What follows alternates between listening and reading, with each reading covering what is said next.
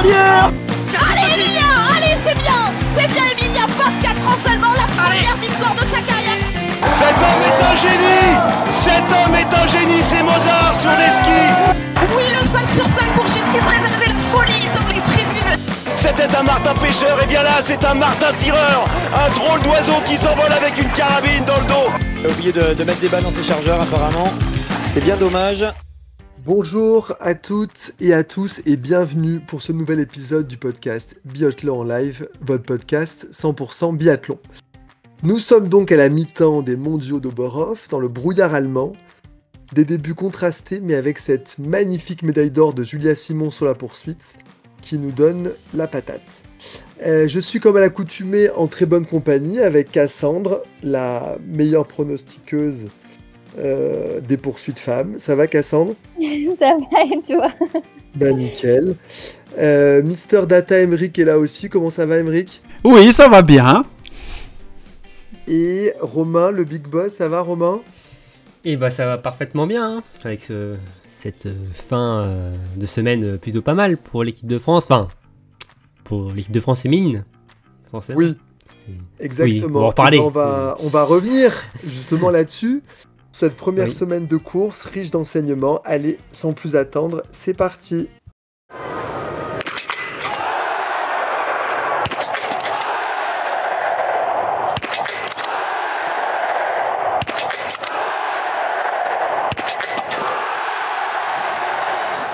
Votre question et donc la question rituelle euh, pour commencer le podcast. Quelle est votre course de la semaine? Ah, voilà, poursuite d'âme. hein. Un petit Ah, peu de- bizarrement. Un petit peu de chauvinisme pour commencer. C'était quand même une, une belle bataille. Et puis euh, avec euh, Marthe euh, Royseland sur la troisième euh, place euh, du podium, euh, ça faisait plaisir.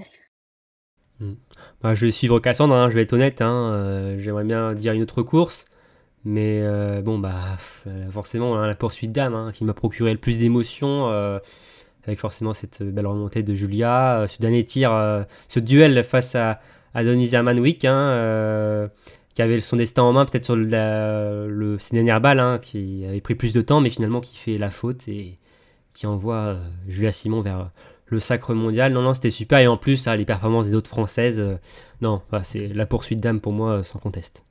Hmm, Je peux comprendre. Emric aussi, tu es d'accord avec ça? Je, je suis d'accord, mais juste euh, pour changer, j'avais envie de prendre le, le sprint homme. En fait, euh, On se singularise, c'est bien. ouais. Original. Non, Pour la victoire surprise de Johannes ouais, c'est ça, pour la pour les victoires surprises, ouais. non, bah, pour la- la- l'énorme course d'ensemble des, des Norvégiens qui confirment bah, leur domination depuis le début de la saison. Ils, ils confirment, enfin, sur, euh, sur, une, euh, sur une course d'un jour, quoi. Donc, c'est pas, c'était pas une anomalie, enfin, voilà, quoi. C'est, voilà. Et euh, aussi, surtout, on, en on y reviendra un peu plus tard. C'est pour euh, le fait de voir euh, Pete Rouchny, du coup, euh, dans ce contexte si particulier euh, sur le, Ouais. dans la cérémonie des fleurs, j'ai trouvé ça hyper touchant. Puis même son interview d'après-course et tout. euh, Ça faisait trop ça m'a ça plaisir. m'a beaucoup touché. Ouais, je suis d'accord. Ils auraient pu lui laisser une place sur le podium, moi, je trouve. Le- Sur le podium ça. Sur le podium, ouais, exactement. Euh, bon, bon, bah, je suis assez, euh, je suis assez d'accord avec vous. Euh, on va parler un peu du relais mixte avant de, de s'intéresser aux courses individuelles de la première semaine. Bon, grosse frayeur que nous a causé Quentin hein, sur le sur l'arrivée. À part ça, comment analysez-vous cette course? Est-ce que pour vous c'est c'est voilà, c'est une victoire logique des Norvégiens ou quand même une occasion manquée pour les Français et les Italiens, puisqu'on rappelle que Ingrid Andrevold euh, est allée tourner sur l'anneau de pénalité et que bon bah il y avait il y avait un peu d'écart euh, jusqu'à la moitié de course quoi à peu près. Ouais. Mais en fait, j'ai l'impression de, de voir toujours la même chose avec la Norvège. Ouais, Euh, ouais. euh, ils débutent timidement, puis après, bah, à la fin, c'est eux qui gagnent quand même. Enfin, c'est fou, hein. c'est- T'as toujours un athlète au début, peut-être qui peut se rater. T'as le deuxième qui stabilise l'écart, puis t'as le troisième qui refait l'écart, qui voilà, qui refait son, qui complète la- le retard, et t'as ensuite la flèche devant Johannes qui euh, voilà. qui creuse l'avance. Ouais, voilà, j'ai l'impression de voir euh, souvent ça euh, chez les Norvégiens. Donc, pour moi, je trouve ça logique. Et euh, parce que pour moi, ils étaient favoris.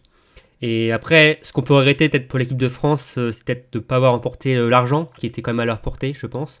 Ouais. Euh, après, euh, oui, on aurait peut-être voulu euh, mieux euh, avoir. hein, si Quentin avait mis ses trois balles, euh, euh, ses cinq balles directes euh, sur le coucher, hein, il repartait avec quelques secondes d'avance sur Johannes pour le tir debout. En tout cas, peut-être, bon, il serait peut-être fait rattraper euh, dans le deuxième tour, mais euh, non, pour moi, euh, victoire logique de la Norvège et euh, un petit regret quand même euh, pour l'argent. Mais bon, après, on commençait avec une médaille déjà, c'était très bien, ce qu'on n'avait pas fait auparavant sur les précédents mondiaux. Ouais, tout à fait. Bon, après, c'est c'est logique que la Norvège gagne, mais ils ont quand même ouvert des portes. Donc, je considère que c'est utopisme de me dire que c'est quand même un peu une occasion manquée parce que hum, ils font un tour 9 pioches et on fait 9 pioches. Donc, il y avait quand même un peu euh, de quoi espérer euh, bah, faire euh, moins de pioches et ils étaient prenables. Alors, euh, c'est toujours difficile, mais ils ont pas fait euh, zéro, euh, zéro pioche et voilà, ils étaient prenables. On l'a vu avec l'Italie, ils, ils finissent quand même à, à 11 secondes derrière, alors qu'ils ont euh, et qui est pas forcément euh, dans les dans les favoris de la Coupe du Monde, quoi. Mhm. Donc, euh, je me dis que sur ce- cette course en particulier, il y a peut-être une occasion manquée, même si ça reste la logique que la Norvège gagne. Ah, Ils se ratent tellement peu les Norvégiens que bon, quand ils se ratent, euh, Allez louper. savoir en profiter, quoi. Ouais, c'est ça, exactement. Hein, mais enfin, tu vois, Johannes Beu, enfin, ce tour-là, il a tellement fait un relais incroyable. euh, Johannes Beu est tellement au-dessus aussi que bon, pff, Ouais. c'est euh, voilà, c'est un. Et c'est toujours frustrant, C'est du coup, ils nous font euh, un Ouais. petit peu de suspense. Allez, Bah, il on nous laisse espérer en fait, tu vois. Ouais, en fait, a-. Ils s'amusent avec, ils s'amusent avec la concurrence en fait, tu vois, euh, avant de les, voilà, de les Ils mordre. euh, et hop. Oui, c'est ça, il n'y a rien de pire que l'espoir parce qu'on y a quand même cru. Et je trouve que c'est assez révélateur puisque vraiment les, deux Françaises sont vraiment à leur niveau et font des super relais. Et là, on voit que ça, a- basculé le relais mix par rapport à des années précédentes où c'était plutôt les hommes qui faisaient chez les Français qui faisaient la différence.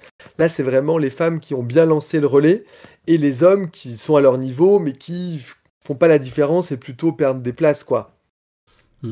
C'est ça. Bah, oui, bah, c'est à l'image de la saison, hein, de toute façon. Ouais, ça. Non, mais du de coup, ce je qu'on a vu aussi euh, sur la suite. Ouais. Oui, bah, tout à Ouais. fait, oui. En plus, on a les deux sexes ensemble sur la même course. euh, on voit, oui, l'évolution, la tendance de l'équipe de France actuellement, euh, les, les maillons forts, les maillons faibles hein, euh, sur l'équipe euh, hommes et filles, euh, voilà, euh, assemblée. Et est-ce que ça aurait Euh, changé quelque chose si les filles finissaient?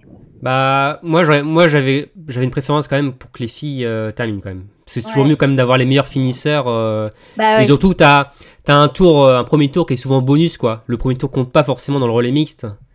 Donc déjà, ça, euh, un- ça t'en- enfin, pour le d'être le point faible de l'équipe euh, par rapport, enfin, à l'équipe de France, les garçons, euh, forcément déjà, ça joue sur un, tour en moins, tu vois. Donc par Ouais. rapport à ça, euh, ça peut être intéressant. Puis Johannes Beu a euh, peut-être euh, peut peut-être enfin son retard, enfin l'avance Après, creuse peut être un peu repris quoi. le truc, bon, c'est que la Norvège serait peut-être envolée plus facilement. Ça, Ouais. c'est sûr. aussi. Mais, Mais bon, après, du coup, bon, imaginons une grille qui rate en troisième, ça relance tout. Et l'Italie, après, finissait avec Vitodi et Virer. Donc bon, après, bon, pff, Ouais. Finalement, euh, c'est ils ont aussi euh, c'est pareil aussi pour l'Italie, donc euh, bon, voilà, ça change peut-être pas grand chose au final, mais euh, Et d'ailleurs, très bon relais de l'Italie. bah, Didier Bionaz hein, qui, a, Ouais. qui a fait un super relais, hein. Donc, euh, Bah, qui a tenu, euh, qui a vraiment tenu le rang, quoi. ouais, face à Emilien, donc ouais, super relais de l'Italie, Mm, mm, mm. Et de l'Autriche, qui était même Exactement. vraiment pas loin. qui était aux Euh, aguets, oui. Un, un- un petit merci quand même à Lisa Vitozzi qui, euh, qui nous a fait des grands signes, enfin qui a fait des grands signes à Quentin, euh, pour dire qu'il s'était trompé de route. Euh, Ouais. donc euh, Ouais, voilà, une belle solidarité euh, franco-italienne. Euh, très bien, on va passer au- aux courses euh, individuelles féminines. Et, et d'abord un petit imbroglio sur les quotas, Emmerich, ça a un peu cafouillé du côté de l'IBU. Un, un peu beaucoup, ouais, même, on peut dire. Énormément, ouais. Non, c'est- c'était un peu catastrophique. euh, C'était qu'en mercredi matin, au... Ouais, juste midi avant la même. course. Ouais, vers midi. hein. Pas très loin du départ de la course, en fait, euh, bah, il y a l'IBU qui a, qui a tweeté en détaillant les quotas euh, hommes-femmes euh, sur les sprints parce qu'il y avait apparemment eu des, des malentendus avec certaines fédérations, dont l'Allemagne. Et euh, tout le monde pensait qu'il fallait, en fait, pour cette nouvelle règle, en fait, qui disait euh, si on a des biathlètes dans le top 15, ils sont euh, qualifiés pour, Ouais. pour les mondiaux. Mm. Sauf que les, les nations, comme les médias, comme quasiment 99,9% des gens, ont compris que fallait que ces personnes soient dans le top 15 et qu'elles aient en fait, enfin, allaient avoir, obtenir un quota personnel. Sauf que ce n'était pas le cas en fait. Personne n'avait compris la règle telle qu'elle était vraiment. Et en fait, l'IBU avait mis en place cette règle pour que dès qu'une nation a ne serait-ce qu'un seul biathlète dans le top 15, ça ouvre un quota supplémentaire pour la nation et pas un quota euh, euh, nominatif. Du coup, ce qui Oh. fait qu'il bah, y a plein de nations qui n'ont pas compris ça et qui se sont retrouvées avec euh, moins de participants que de places euh, disponibles du nombre de biathlètes qui pouvaient inscrire sur les courses. Donc, ils ont été obligés de rapatrier dans tous les sens. Puis là, on va en parler, mais ça, ça Ah fait oui. le bonheur de certains hein, quand Oh. même. Oui, En plus, je suis, je suis même pas sûr que l'IBU ait même compris sa propre règle. Ouais, Je- franchement, De, de- de ce qu'on a compris avec euh, l'équipe qui avait fait un article sur ça, c'est que finalement c'est l'Allemagne qui s'est Ouais. engouffrée dans une faille Dans de une ce, faille, ouais.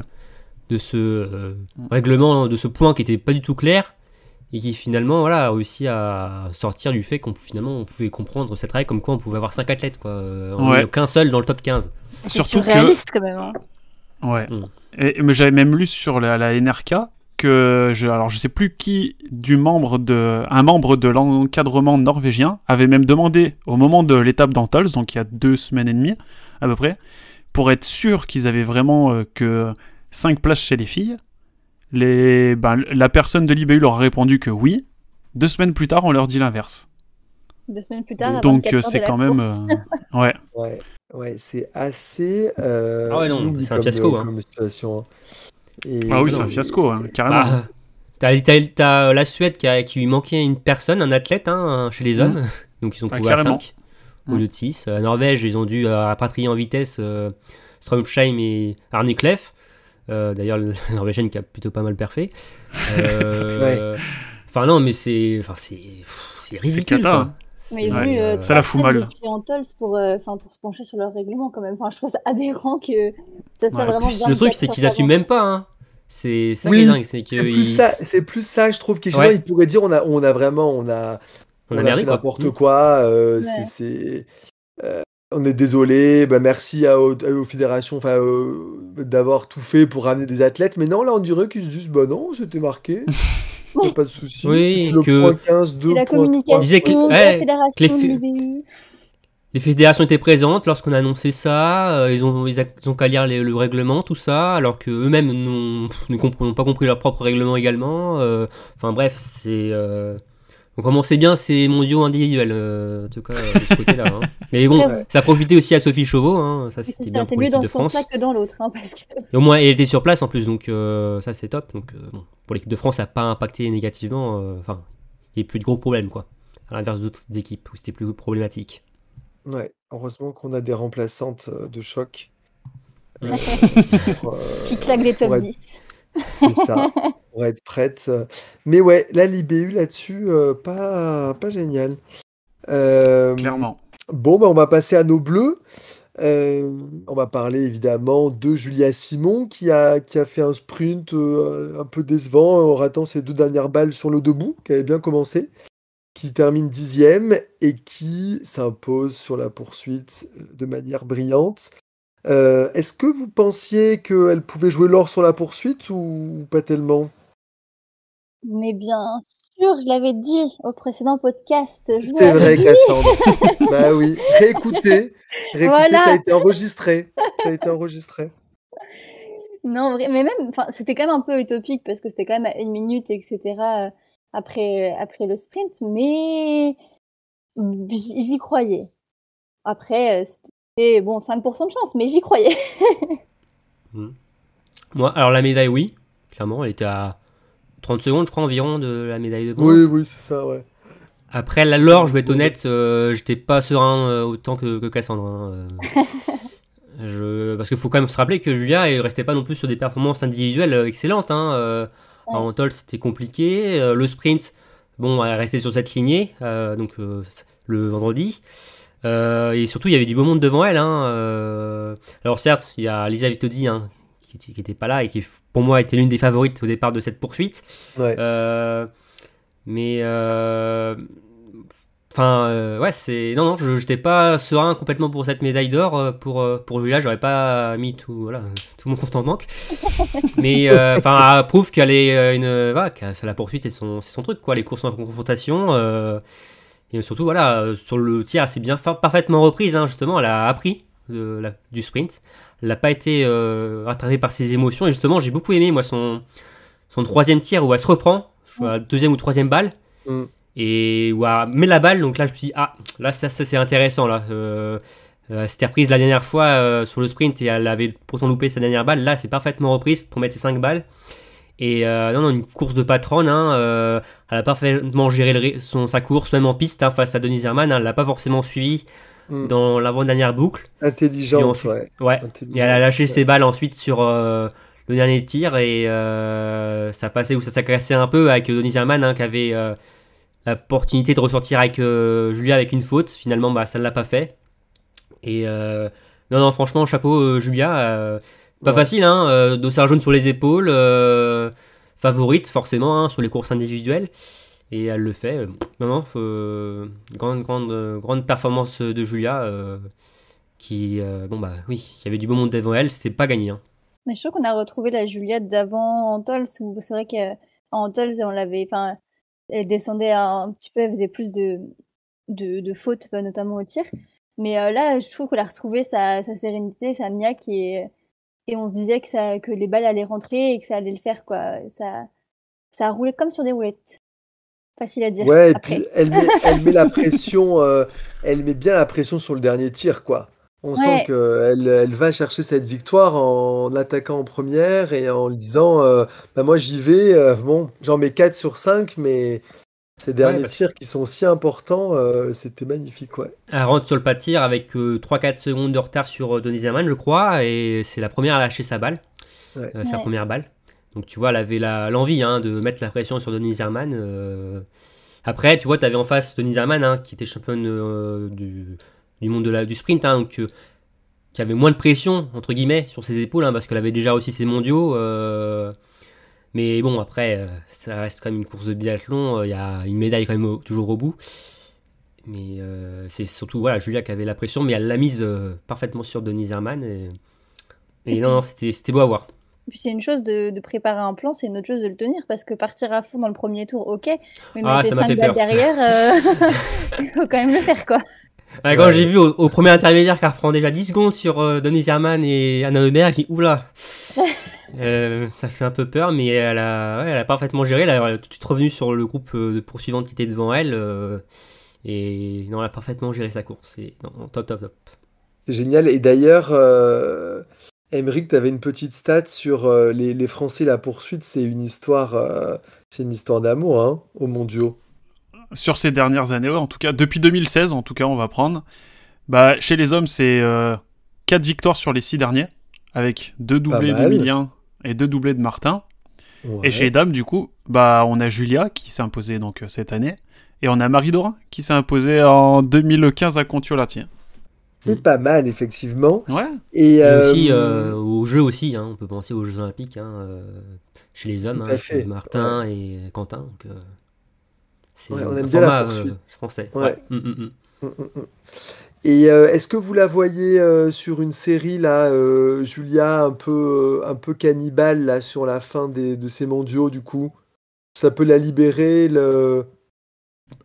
Bah, forcément, oui, ça va la libérer, je pense, d'avoir une médaille déjà, un titre, ça va la libérer d'un poids. Après, forcément, elle prend le départ de chaque course pour, pour gagner. Elle a déjà performé sur les deux prochains formats, hein, l'individuel et la mass start, hein, ça lui sourit aussi, euh, ces courses-là. euh. après, bon, c'est quand même, euh, difficile à, à prédire, mais euh, bah, pourquoi s'arrêter en si bon chemin hein? Franchement, Bah oui. euh, Bah, pour deux autres pour- titres, je sais pas, mais des podiums, je pense que sur les deux prochaines courses individuelles, ouais, elle peut en faire euh, au moins un. Après, c'est vrai que chez... avec toute la concurrence tellement dense où euh, ça se joue des fois à pas grand-chose. euh, Bon, voilà, mais au moins un autre. Inch'Allah, hein. Voilà, Et avoir sa, sa forme aussi, hein, et avoir son niveau de forme, euh, qu'elle a- s'il arrive à le maintenir euh, sur toute la quinzaine. Mm. Parce qu'avec l'enchaînement des courses, si elle fait le mixte simple, forcément, euh, avec le relais féminin aussi, euh, tout ça sera à prendre en compte. Donc euh, voilà, après, oui, forcément, de toute façon, euh, elle se dirige sur ses courses en tant que favorite, hein, pas en très très grande favorite parce qu'il y a du monde derrière aussi. C'est pas comme euh, si elle avait le, le dossard jaune, hein. Voilà, c'est ça exactement. quand même. Elle est Exactement. pas en tête du classement général pour rien. Exactement. Il y a de la concurrence, mais elle, est, voilà, elle a le dossard jaune sur ses épaules. Donc, euh, de toute façon, on va prendre le départ pour les gagner, hein, ces courses. Il y a les moyens. Bon, et ben rendez-vous euh, au prochain, euh, au prochain Numéro. podcast pour au prochain numéro. Euh, dans les autres françaises, on a Chloé Chevalier, qui est deuxième française sur le sprint, quatrième française sur la poursuite, 19e, donc plutôt, plutôt correct. Euh, Est-ce que vous de bon augure pour la suite, selon vous? Hmm.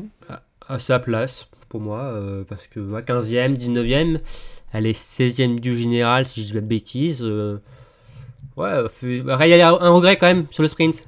cette balle perdue sur le debout. Mm. euh, Ouais. qui pouvait encore mieux la, elle a très bien placée déjà sur le sprint. Il y a- bon, la médaille c'était compliqué, mais elle pouvait encore être encore mieux placée sur la poursuite. Mais euh, ouais, après elle semble plutôt en forme, Chloé. euh, c'est ouais, c'est dommage, ouais, ce, ce petit regret sur le, sprint. euh, après, ça, on sait jamais. hein, sur l'individuel, je me rappelle la repolling a été plutôt pas mal hein, à un moment donné aussi. forcément aussi on l'attend sur le relais, hein, Chloé, mais oui après j'avais pas autant d'attentes tu vois par exemple qu'une Julia Simon, ça c'est sûr.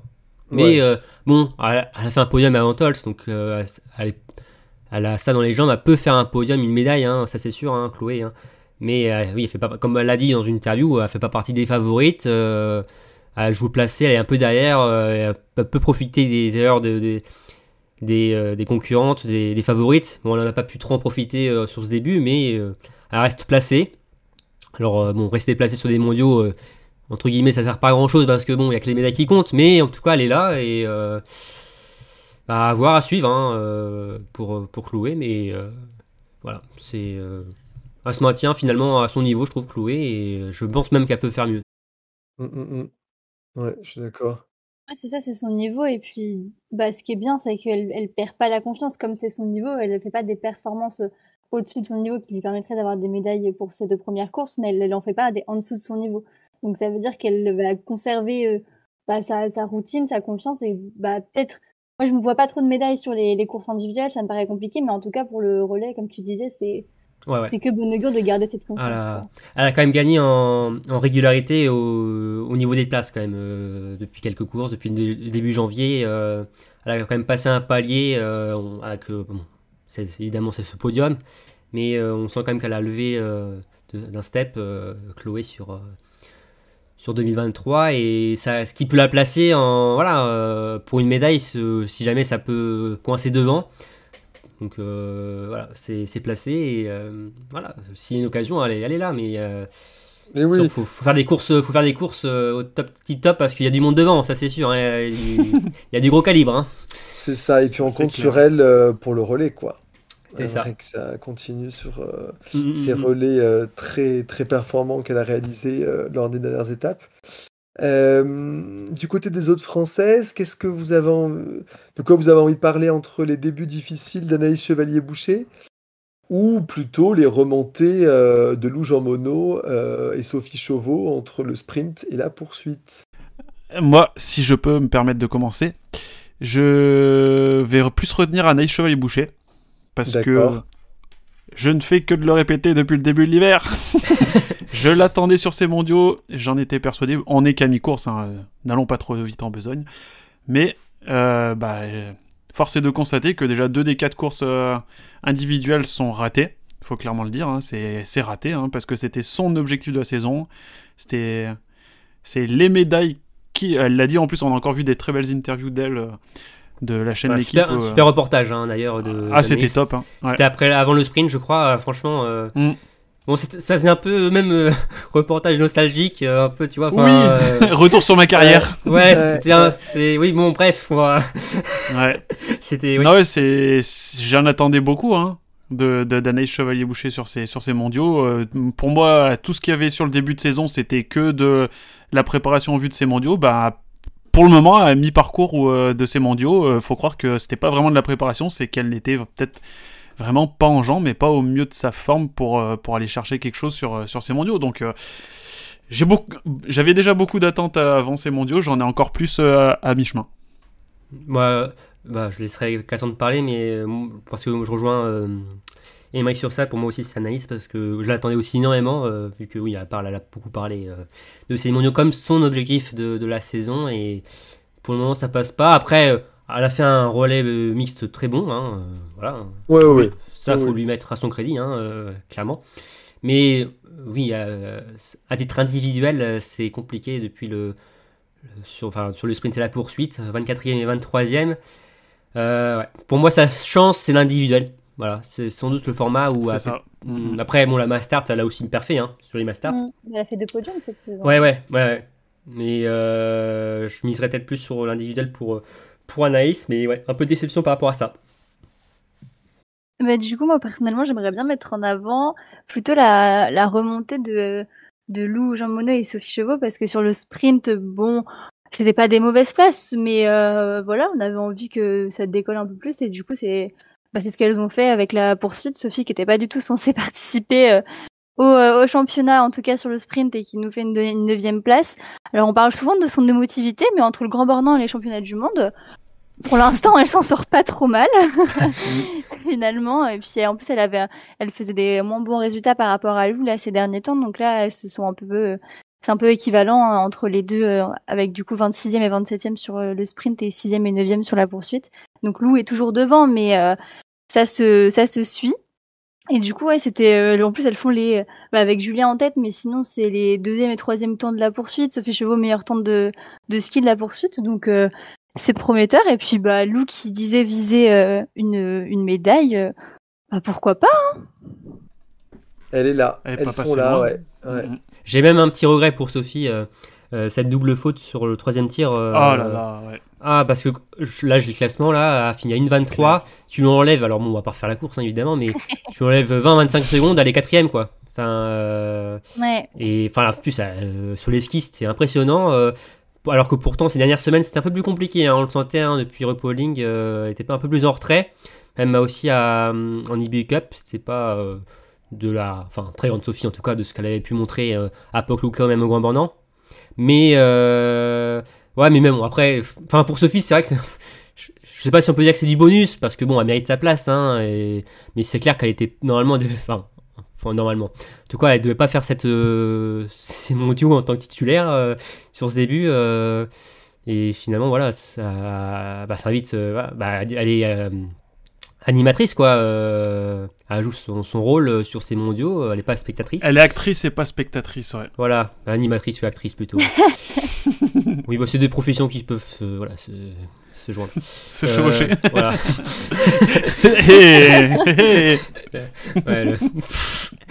et non, non, et même nous aussi, beaucoup aimé ça aussi au niveau du, des skis sur la poursuite. en retrait sur le sprint j'ai peur, j'ai peur que tu vois euh, cette piste d'Oberhof soit pas forcément taillée pour elle.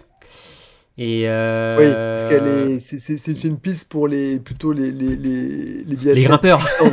les grimpeurs. pour les maillots à poids. ouais, c'est ce que j'allais dire. voilà. Mais euh, ouais, mais non, non, en tout cas, enfin non, franchement, euh, enfin Lou, c'est, enfin finalement, c'est sur la lignée de ce qu'elle fait depuis le début de saison. Hein. On est presque plus surpris, quoi. Enfin de ce que fait Lou. Hein. Mais bon, c'est quand même des super remontées hein, de, la part de Sophie et Lou. Euh, donc, euh, tip top de, de, leur part.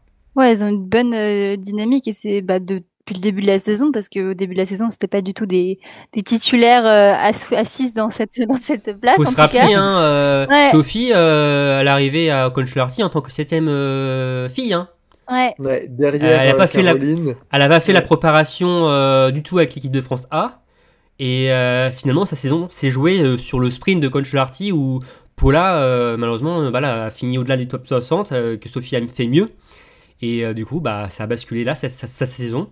Même, non, mais elle a même basculé, j'ai envie de dire, Emmerich, hein, sur les, les, courses de, pré, de pré-saison à Bessan où ça s'est joué à un point avec euh, Gillian Guigona. Oui, c'est vrai. Et c'est grâce à ça, justement, qu'elle a eu cette septième place. Sinon, à un point près, à une place près sur une Coupe de France, des courses nationales, euh, c'était la sœur d'Antonin qui était euh, septième. Donc, euh, enfin, tu vois, ça joue à rien. Hein. Ça, elle, est, top 10 hein. au championnat du monde, quoi. C'est fou. Voilà, enfin, c'est fou, hein, franchement, c'est épatant. Hein.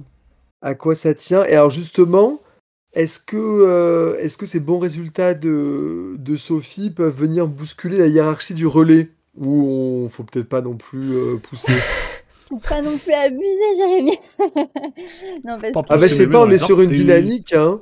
Ouais, bah oui, bien sûr, mais ouais. bon, ils l'ont testé, enfin, c'est un peu bizarre de dire ça, mais ils l'ont testé qu'une seule fois et que ça s'est pas bien passé, mais c'est pas grave, c'est un premier relais et voilà, mais de là à l'aligner alors que Lou, Anaïs, Chloé et Julien ont fait leur preuve en relais, ça aurait pas trop de sens. Bon, on change, on change rien du coup. Non. On garde, euh, on garde Bah, ça marche à merveille hein, euh, à Antolz euh, pour euh, les quatre, euh, enfin pour Chloé, euh, Julia, Anaïs et Lou. Donc euh, après c'est pas parce que ça a marché que ça va marcher à Oberhof, hein, mais euh, non, non, on garde cette équipe-là. Hein. Bon, Sophie mériterait sa place dans un relais, ça c'est sûr, mais bon. euh, le- Bah, les quatre autres euh, ont prouvé qu'à- voilà, que ça a fonctionné entre elles. Donc, euh, et oui, il y aura sans doute d'autres occasions pour Sophie hein, de go- d'effacer aussi ce relais de RuPauling. Hein, euh. mais euh, non, Ouais. pour moi, il n'y a pas de, de changement à faire. Bon, très bien. On garde notre, euh, notre belle équipe. Notre Dream Team. Euh, la Dream Team. Je vous propose de passer à la planète biathlon. Bon, bah, comme on sait, les, les grands rendez-vous couronnent toujours les, les grandes dames. euh, et, et preuve en est faite par Denise Herrmann devant son public avec une grosse pression qui, qui remporte cette course devant Anna Heuberg. Marthe qui revient également au bon moment. Qu'est-ce qui fait la différence dans les grands championnats? Pourquoi est-ce que ces grandes championnes, on les retrouve toujours au bon moment? Parce qu'elles adorent l'or. Voilà. Euh, peuvent pas se passer d'or. hein. non, bah l'expérience, forcément. Enfin, pour moi, c'est il n'y a pas trop de, de surprise. Et à l'exemple, hein, Denise hein, malgré la pression de tout un pays sur ses épaules, elle arrive à gérer euh, ce sprint. Parce que je pense qu'elle a énormément d'expérience, euh, parce qu'elle est championne olympique aussi euh, il y a un an auparavant, ça, ça l'aide aussi énormément. hein, euh, tout ce qu'elle a accumulé. hein, et voilà, et Mart bon, Martels-Brezan, de quoi dire, hein, que dire? Est-ce que c'est surprenant? Non, voilà. c'est- Non. c'est- Non, mais, euh, mais l'émotion de Denise Hermann-Vic, c'était beau à voir quand même. hein. C'était, c'était quelque chose, Ouais. quoi. Bah oui, c'est comme, tu vois, enfin, bon, la comparaison, c'est comme, tu vois, Sophie euh, au Grand Bandant, tu vois, euh, qui nous fait quatrième devant son public, chez elle. Ouais. Là, Denise Herrmann fait la même chose pour un titre mondial, tu vois, c'est... C'est fou. Alors après, tu vois, Denise en a gagné des choses hein, dans sa carrière aussi, hein, euh, ce qui n'est pas le cas de Sophie. euh, on espère qu'elle aura- le même palmarès, euh, au moins le même palmarès que, que Denise Herrmann. Mais euh, forcément, en plus, bah, il y a une telle attente des Allemands sur ces championnats. euh, Ah ouais. qu'ils avaient, ils ont tous coché cet événement, hein, forcément. hein, euh, Denise, elle a fait des impasses sur le mois de janvier. c'est la, la chef de file de l'équipe, que ce soit chez les garçons ou chez les hommes, hein, c'est celle qui a attendu Ouais. et qui a répondu présent dès la première course. Ça, va, ça va être un énorme soulagement pour elle aussi, hein, de ce côté-là. hein. Non, ouais. Et c'est, c'est le plus dur, c'est de, de répondre aux, aux- aux attentes euh, quand elles sont aussi fortes.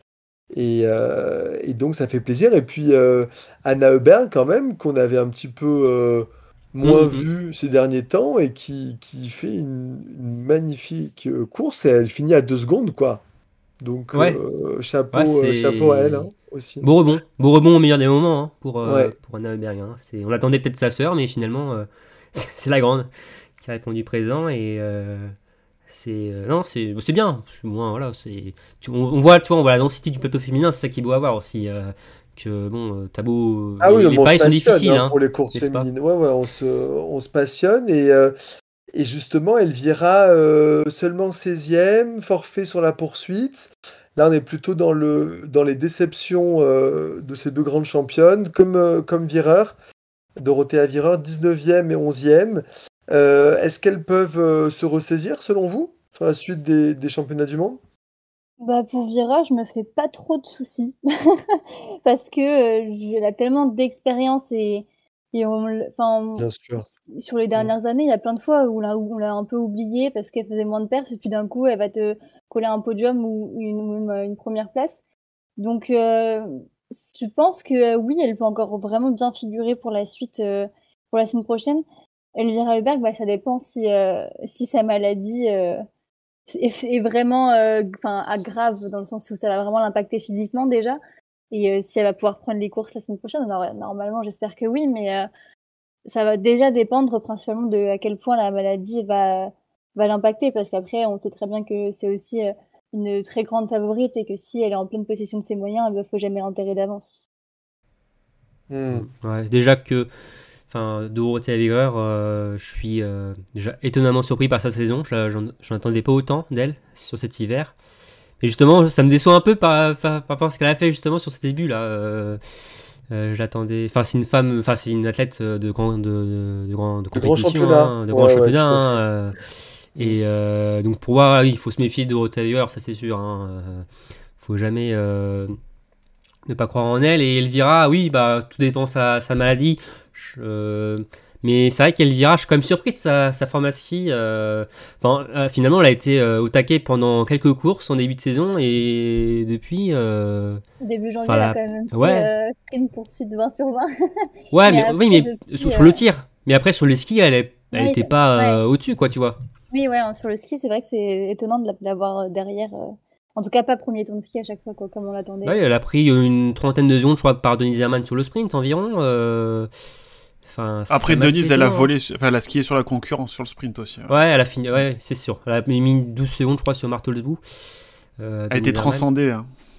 Exactement. Donc, euh, Non, bah, après, forcément, oui, il faut se méfier. Hein. Bah, tu vois, le bon exemple, c'est qu'Elvira Auberg, on disait à Antols, ou de maladie, ça doit être dur pour elle, faut que Julia Simon profite. Bon, bah, résultat, euh, ça a été l'inverse. Enfin, en tout cas, euh, Julia- Elvira Auberg a pris Ouais. des gros points sur, euh, sur Julia Simon. Donc, bon, euh, évidemment, faut se méfier d'Elvira Auberg, mais euh, c'est vrai que pour les leaders, euh, au- enfin, les quatre premiers leaders du général, euh, ça n'a pas été euh, top pour tout le monde, hein, en tout cas. hein. Ouais, tout à fait. Alors, on a eu d'autres euh, performances intéressantes. Vous allez me dire ce que vous retenez. Alors, on a la belle troisième place de Lynn Person, le super week-end de Sofia Schneider, qui est septième et cinquième de la poursuite, la neuvième place de la Slovène Polona Klemencic sur le sprint, ou Yuni Arneklev, qui ne tremble pas pour ses premiers mondiaux et qui fait douzième et treizième.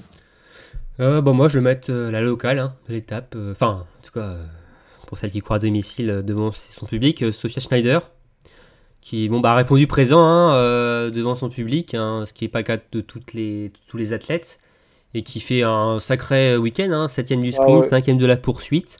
C'est pas forcément une athlète qu'on coche euh, pour euh, jouer dans un top 10, euh, pour même une médaille, tu vois. Mais elle a répondu présent et non, je vais mettre en avant. Elle avait fait déjà un bon week-end. Je, on sera à Conchoarty, je À crois. Contio, ouais. Ouais, huitième du sprint. Et après, bon, un peu plus en retrait, mais bon, Elle fait, elle avait fait un top 15 sur l'indiv aussi, je crois, un truc comme ça. Elle a fait 11ème dans l'individuel. 11e, 11e l'indiv et 8e sur le sprint, Ouais. c'est ça Un truc comme ça. ouais. Ouais, donc euh, après, il y a eu quelques creux, mais tu vois, elle participe au relais, elle fait le travail. euh, et on n'en parle pas beaucoup, mais tu vois, elle est là quand même. euh, donc, elle est combien? Elle est 23e au général de la Coupe du Monde. Donc, elle est dans les 25 du. Donc, de la Mastart. Bon, là, c'est les 15 pour la Coupe du Monde, mais pour les championnats du monde. Mais là, pour le moment, je pense qu'elle est qualifiée dans les meilleurs résultats. Donc, Oula, ouais. Donc voilà, non, c'est, euh, je voulais mettre en avant cette performance parce qu'on parle pas forcément beaucoup de cette athlète. Donc euh, voilà, pour moi, je voulais mettre en avant euh, Sophia Schneider. Oui, qui n'a pas encore de fiche Wikipédia. Il va falloir, euh, il va falloir se lancer. La référence Wikipédia pour savoir si un athlète est connu ou pas. Ah, mais ça compte quand même, hein. Ça compte, ouais, ouais. on n'en parle pas, pas encore énormément. Elle a 25 ans. Euh, donc, encore de, sûrement encore des, des marges de progression aussi importantes, cette euh, Allemande. Moi, je vais prendre Yudi Arnekleiv. Parce que, en plus d'être ses tout premiers mondiaux, c'était ses deuxième et troisième courses en Coupe du Monde. Elle n'était pas Ah censée être sélectionnée. Elle a profité de cet imbroglio dont on a parlé tout à l'heure. Elle s'est tapé 7 heures de voiture, je crois. Elle disait euh, juste le, le, le, le- le- le matin de la course, je crois, ou dans la nuit, je peux un truc comme ça. Et elle est venue taper deux résultats, euh, franchement, euh, chapeau, hein, chapeau artiste. C'était exceptionnel. Euh, bah, alors, du coup, ouais, moi aussi, j'étais vachement euh, impressionnée par euh, Arne Clé. Arne Clé. euh, ah Aurélie Arne Clé. Il nous a fait un tuto pourtant. Mais euh, pour changer un petit peu, je vais quand même parler de, de Lynn Person parce que j'avoue que je l'attendais quand même pas du tout à, à ce niveau-là. Alors, elle n'a pas fait des mauvaises perfs hein, depuis le, le début de l'année. Bah, loin de là, elle avait même fait euh, deuxième du sprint euh, d'Annecy derrière, euh, derrière euh, Anna euh, Magnusson. c'est ça. Mais, euh, mais vous- je l'attendais pas euh, à ce niveau-là, et encore moins sur un, un championnat du monde. Donc, euh, elle m'a, elle m'a surprise. euh, en, en plus, en arrivant un petit peu d'après tout le monde, euh, je m'y, attendais pas. Qu'elle, plique la place de, de, Mar de Marthe euh. Mais c'est vrai qu'au au championnat du monde, elle n'avait jamais fait de résultats en individuel vraiment euh, probants, ni au JO. Donc là, pour l'in person, c'est quand même euh, une, une sacrée belle performance. Ça- D'ailleurs, les Suédoises ont été en retrait sur la poursuite après. hein, euh, euh, on les a beaucoup moins vus. Hein. euh. Ouais, qui s'est complètement raté. hein. tout à fait. Euh, Est-ce que vous avez un autre fait marquant euh, dont vous voulez parler là pour, euh, pour cette première semaine? Bah moi oui, je voulais mettre en avant l'ambiance. Ça fait du bien quand même, je trouve, euh, de voir un Oberhof rempli, bondé, euh, ce qu'on n'avait pas vu depuis quelques années. Même d'avoir des mondiaux, euh, voilà, avec cette ambiance-là, ça rappelle Antols forcément. Bon, Pokljuka, euh, bon, c'est c'est pas l'un des stades les plus chauds, mais c'est non, c'est vraiment top de voir retrouver cette ambiance à Oberhof, ce public, voilà, qui est nombreux. Avec ce beau brouillard aussi. euh, manque un peu de vent quand même, hein, euh, je trouve. hein, euh, c'est un peu Ouais, dommage ça. ouais, Mais, euh, C'est calme. pas assez dantesque. Voilà, Ouais. c'est ça. Parce que bon, euh, voilà, c'est. Mais c'est pour, c'est pour l'individuel, on a dit. T'inquiète, Ah oui, c'est vrai. ça va Mm. arriver. ça, avec un y qui gagne avec un 15 sur 20, oui.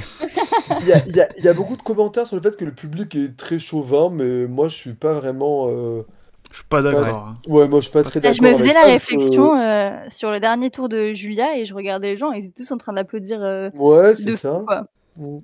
Ouais, bah après, je je pense que tout que- public sont chauvins, hein, de toute façon, hein, tous, tous Oui. évidemment, forcément, tous les athlètes. Mais, mais supportent pas leurs plus que athlètes, chez hein. nous, quoi.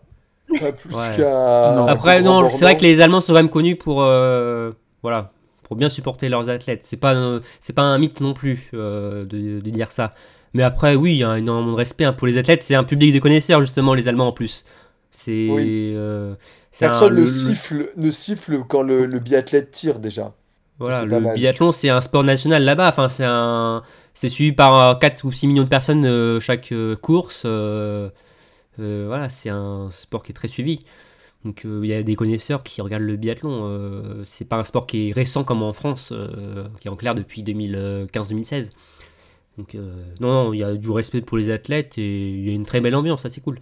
Personne ne siffle, mais alors quand euh, Rastorguyev tombe, euh, on le rattrape pas par contre, on laisse pas, on le filme. C'était Ah, mais ça, c'était. Oh, quel enfoiré le mec. Ah mais vraiment, le je m'en foutisme quoi est à son excellence. C'était fou. Euh, moi, j'avais envie de dire un mot sur, euh, sur Vanessa Voigt. Parce que euh, bah, elle était quand même plus souvent que ça aux avant-postes sur euh, le début de saison, puis même depuis l'année dernière. Et là, elle passe totalement à côté de l'événement. Qui est euh, vraiment euh, chez elle, hein, je crois, Romain, c'est ça. Elle est vraiment Ah oui, oui, c'est euh, c'est là où Avec son frère, oui, bah, son frère jumeau Kevin, hein, qui est photographe, Ouais. ils sont de. oui. ils sont d'Oberhof et euh, ouais, elle passe, euh, elle traverse pour le moment les, ces mondiaux comme un fantôme. euh, 41e du sprint, 46e de la poursuite.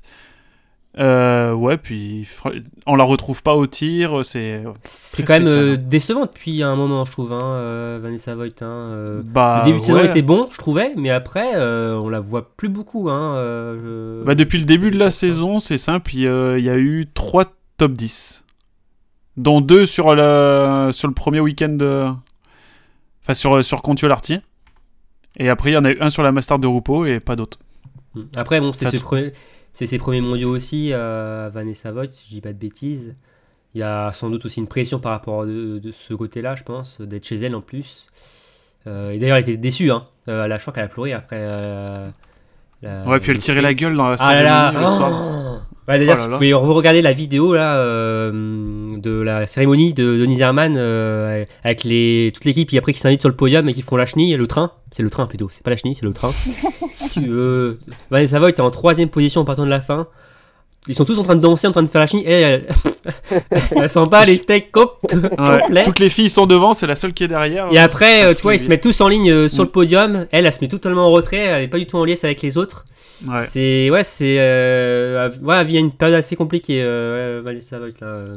Bah ouais, je pense qu'elle fait les moins bonnes perfs du clan allemand, alors qu'elle arrivait là-bas en tant que euh, peut-être euh, deuxième, Deuxième, plus, ouais. plus forte, ouais. Ouais, elle est 13ème du général, euh, je crois, Vanessa. hein, euh. Donc, euh, franchement, euh, ouais, mais. ouais. Compliqué. côté-là, ouais. Mm, compliqué pour elle, ouais. Et du coup, j'ai envie- juste un petit mot sur euh, Clément Silch, du coup, dont on n'a pas parlé tout à l'heure, euh, qui termine huitième du sprint. Juste pour, euh, pour la stat, c'est de sa carrière, elle avait fait qu'une seule fois un top 30, et là, elle Oui. tape une huitième place sur le sprint, c'est c'est quand même à noter. hein. D'ailleurs, euh, sa, sa coéquipière Lampitch, elle a fait la poursuite ou pas? oui, je crois qu'elle s'est qualifiée, mais bon, c'est pas super bien passé. Elle a fait 51ème sur la poursuite. Ouais. Après une 58ème place sur le sprint. Non, c'était pas. fait- fait cette Ma, grosse cote, euh, Ouais. Ah oui Ouais. On va en reparler après. Bon, je vous propose de passer aux hommes. Euh, avec nos bleus, euh, bon, bah, ça commence difficilement, hein, on, on peut le dire. Euh, Est-ce que pour vous, c'est logique au bout du début de saison ou, ou tout ça est quand même un peu inquiétant et risque de nous promettre une, une saison un peu euh, soupe à la grimace?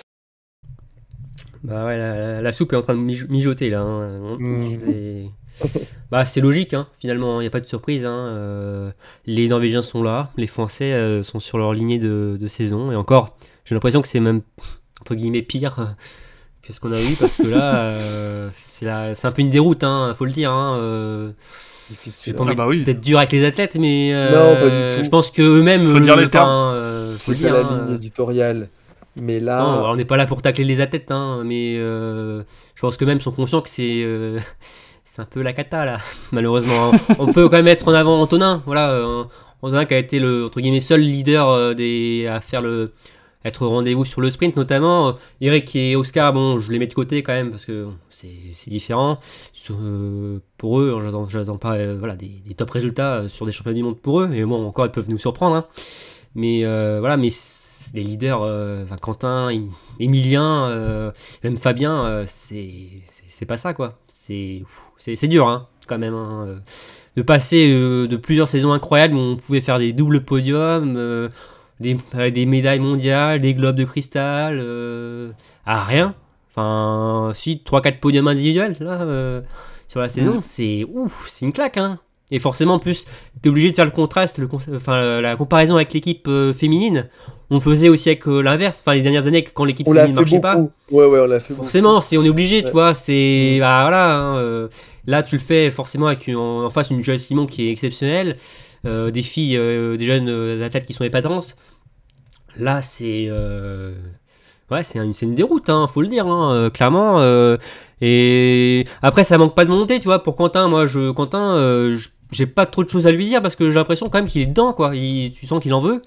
Euh, Clairement. mais mais ça voilà il y a un truc qui va pas euh, même voilà Fabien aussi euh, je sens que voilà il n'y a pas de bonnes de mauvaises intentions euh, Emilien c'est Emilien il, il est un peu perdu enfin depuis euh, plus un an hein, d'ailleurs hein. c'est c'est dans la tête, ouais, plus c'est mignon. Ouais, c'est euh, c'est compliqué pour Emilien. Je, on sait pas trop où il va. C'est ça qui est triste pour Emilien. Euh, j'ai, il se perd complètement. Je sais pas. J'en parlais hein, euh, euh, quand je, j'avais, je sais plus quel débrief. Hein, j'ai l'impression qu'il a plus la flamme, tout simplement, de son sport. Moi, Euh, envie. qui- Ouais. Qui, ouais, j'ai Elle est, elle est partie avec. Martin. Ouais, qui a déménagé. c'est l'impression que ça donne en vrai. hein.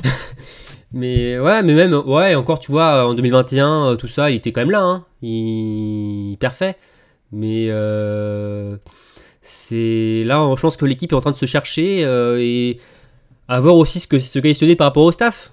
Voilà, parce qu'on parle des athlètes, mais peut-être le staff est aussi à remettre en, jeu. Enfin, euh, l'équipe de France de féminine a changé de, staff technique, enfin, en tout cas de l'entraîneur principal. Ça a porté ses fruits. Euh, le groupe masculin est resté euh, inchangé. Euh, alors, ça, ça, par- ça, ça marchait hein, les dernières saisons, donc il n'y a pas forcément de raison que ça change. Mais là, à force de constater qu'il y a un truc qui cloche. Là. Quand tous les athlètes ne fonctionnent pas, c'est que euh, peut-être que là-haut, il y a aussi un truc qui. euh, Le message ne passe peut-être plus Bah, comme ça, il oui. faudrait. C'est comme toi au foot, des fois, quand une équipe gagne tellement, à un moment donné, quand c'est plus compliqué, ça passe plus. Bah là, peut-être que c'est la même chose, les discours ne passent plus et peut-être qu'ils veulent voilà, un nouveau discours aussi. Euh, après, euh, je pense que Vincent Vitoz et Patrick Favre aussi ont fait leur preuve, c'est des bons coachs, mais euh, peut-être que bah, peut-être falloir changer euh, des choses euh, durant la prochaine intersaison. Hein. Mais bon, après, on n'est pas à l'intérieur du groupe, on sait pas ce qui se passe. Il y a peut-être des choses aussi euh, qui nous échappent, même c'est certain, qui, c'est certain que ça nous échappe aussi. Mais euh, pour moi, c'est inquiétant. C'est des questions de dynamique. C'est que quand euh, tout le Ouais. monde euh, rate, euh, et ben les autres, il n'y a, y a, y a- y a pas ce- c'est quelqu'un qui entraîne toute l'équipe comme, on, comme Julia Simon ou comme on a eu des, les années précédentes, euh, Martin puis Quentin Ah, qui, tu vois, qui justement, entraînent, ouais. quoi. Quand euh, Martin, pendant de nombreuses années, il a tiré l'équipe, mais il était tout seul. Même si, euh, voilà, il- je pense que c'est un exemple pour beaucoup d'athlètes. Derrière, ça suivait pas forcément non plus. Hein. Faut se souvenir Il que tirait un traîneau à vide, ouais. Voilà, alors que finalement, c'est quand la saison où il était moins bien, c'est là où ils se sont tous révélés. Et après, t'as eu le, enfin, le Maxi Best-of avec tout, Martin qui revenait et les autres qui étaient aussi à leur niveau euh, de la dernière saison, euh, qui mettaient des triplés, des quadruplés même à Ostersund, euh, avec un c'est mondiaux incroyable aussi. euh, Mais il y a un truc qui s'est peut-être cassé, je sais pas, pour relancer ce nouveau cycle olympique. c'est c'est dur à vivre hein, quand même. hein. Franchement, je- on se doute bien qu'ils sont pas de, de mauvaise volonté, euh, qui donnent tout quand même. euh, Enfin, bon, Emilien, c'est sûr que on peut en reparler parce que voilà, il n'a pas voulu courir la poursuite. Mais euh, c'est ouais, c'est difficile quand même de voir cette équipe qui était si belle à voir.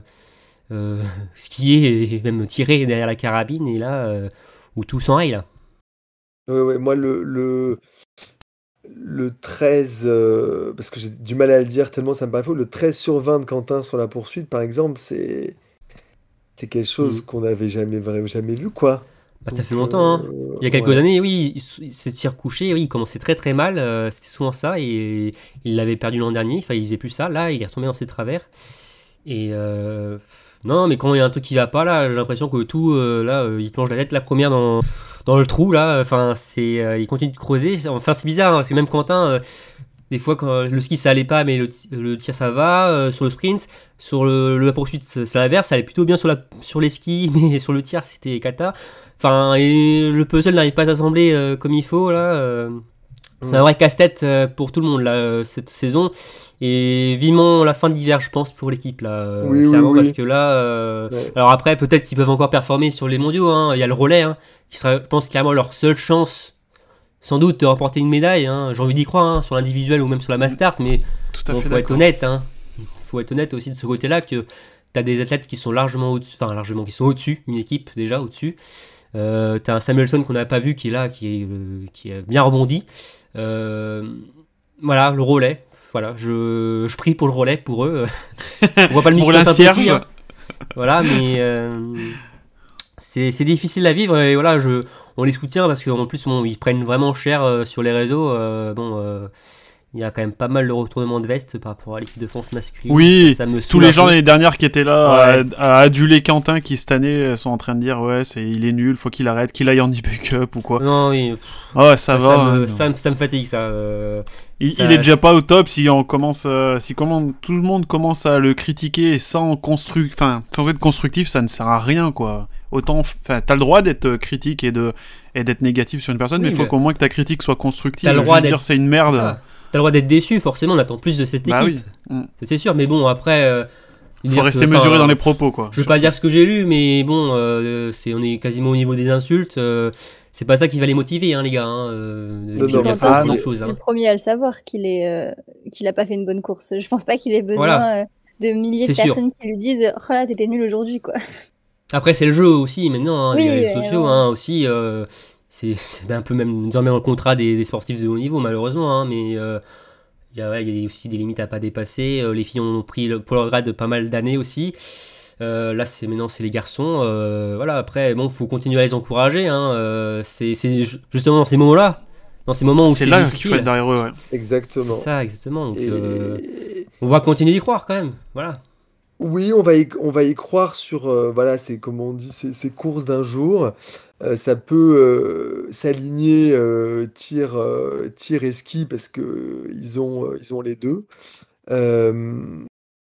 Mais effectivement, rappeler que c'est intolérable de, de, de, critiquer les athlètes sur, sur euh, voilà une saison quand ils font le maximum. Enfin, Euh, Tu peux les critiquer, mais après, euh, dans des c'est proportions. pas les euh, insulter, c'est toujours Voilà. voilà, et, puis, et puis les critiquer en. On peut dire des voilà, nous aussi, on, tu vois ici on les juge aussi hein, quelque, quelque part, hein, mais dans le respect, voilà. C'est Oui. c'est la moindre des choses aussi. Hein, à la- ils nous doivent rien finalement. hein, c'est ils courent pour eux de, à la base. Hein, ils sont ils font des sacrifices pour eux depuis des années et des années hein, depuis qu'ils sont jeunes. Euh, si en plus on les soutient pas dans leur quête de performance, voilà, c'est malheureux, mais bon, c'est comme ça et Ça reviendra, ça et reviendra. surtout, ils ont prouvé les dernières années qu'ils voilà, savaient faire. C'est pas. Ils sont euh, capables. Ils sont capables. Donc euh, autant les soutenir euh, parce qu'on sait qu'ils voilà, ils sont capables et qu'ils peuvent rebondir. C'est certain. Moi, je suis, je suis certain que Quentin, il peut retrouver un excellent niveau. cette saison, c'est peut-être compliqué de retrouver le niveau de l'an dernier, hein, même aussi peut-être les prochaines saisons, mais. Pour moi, euh, c'est pas perdu. euh, c'est voilà, euh, l'équipe de France masculine ne va pas disparaître des, des radars Oula, non. prochaines saisons. Hein.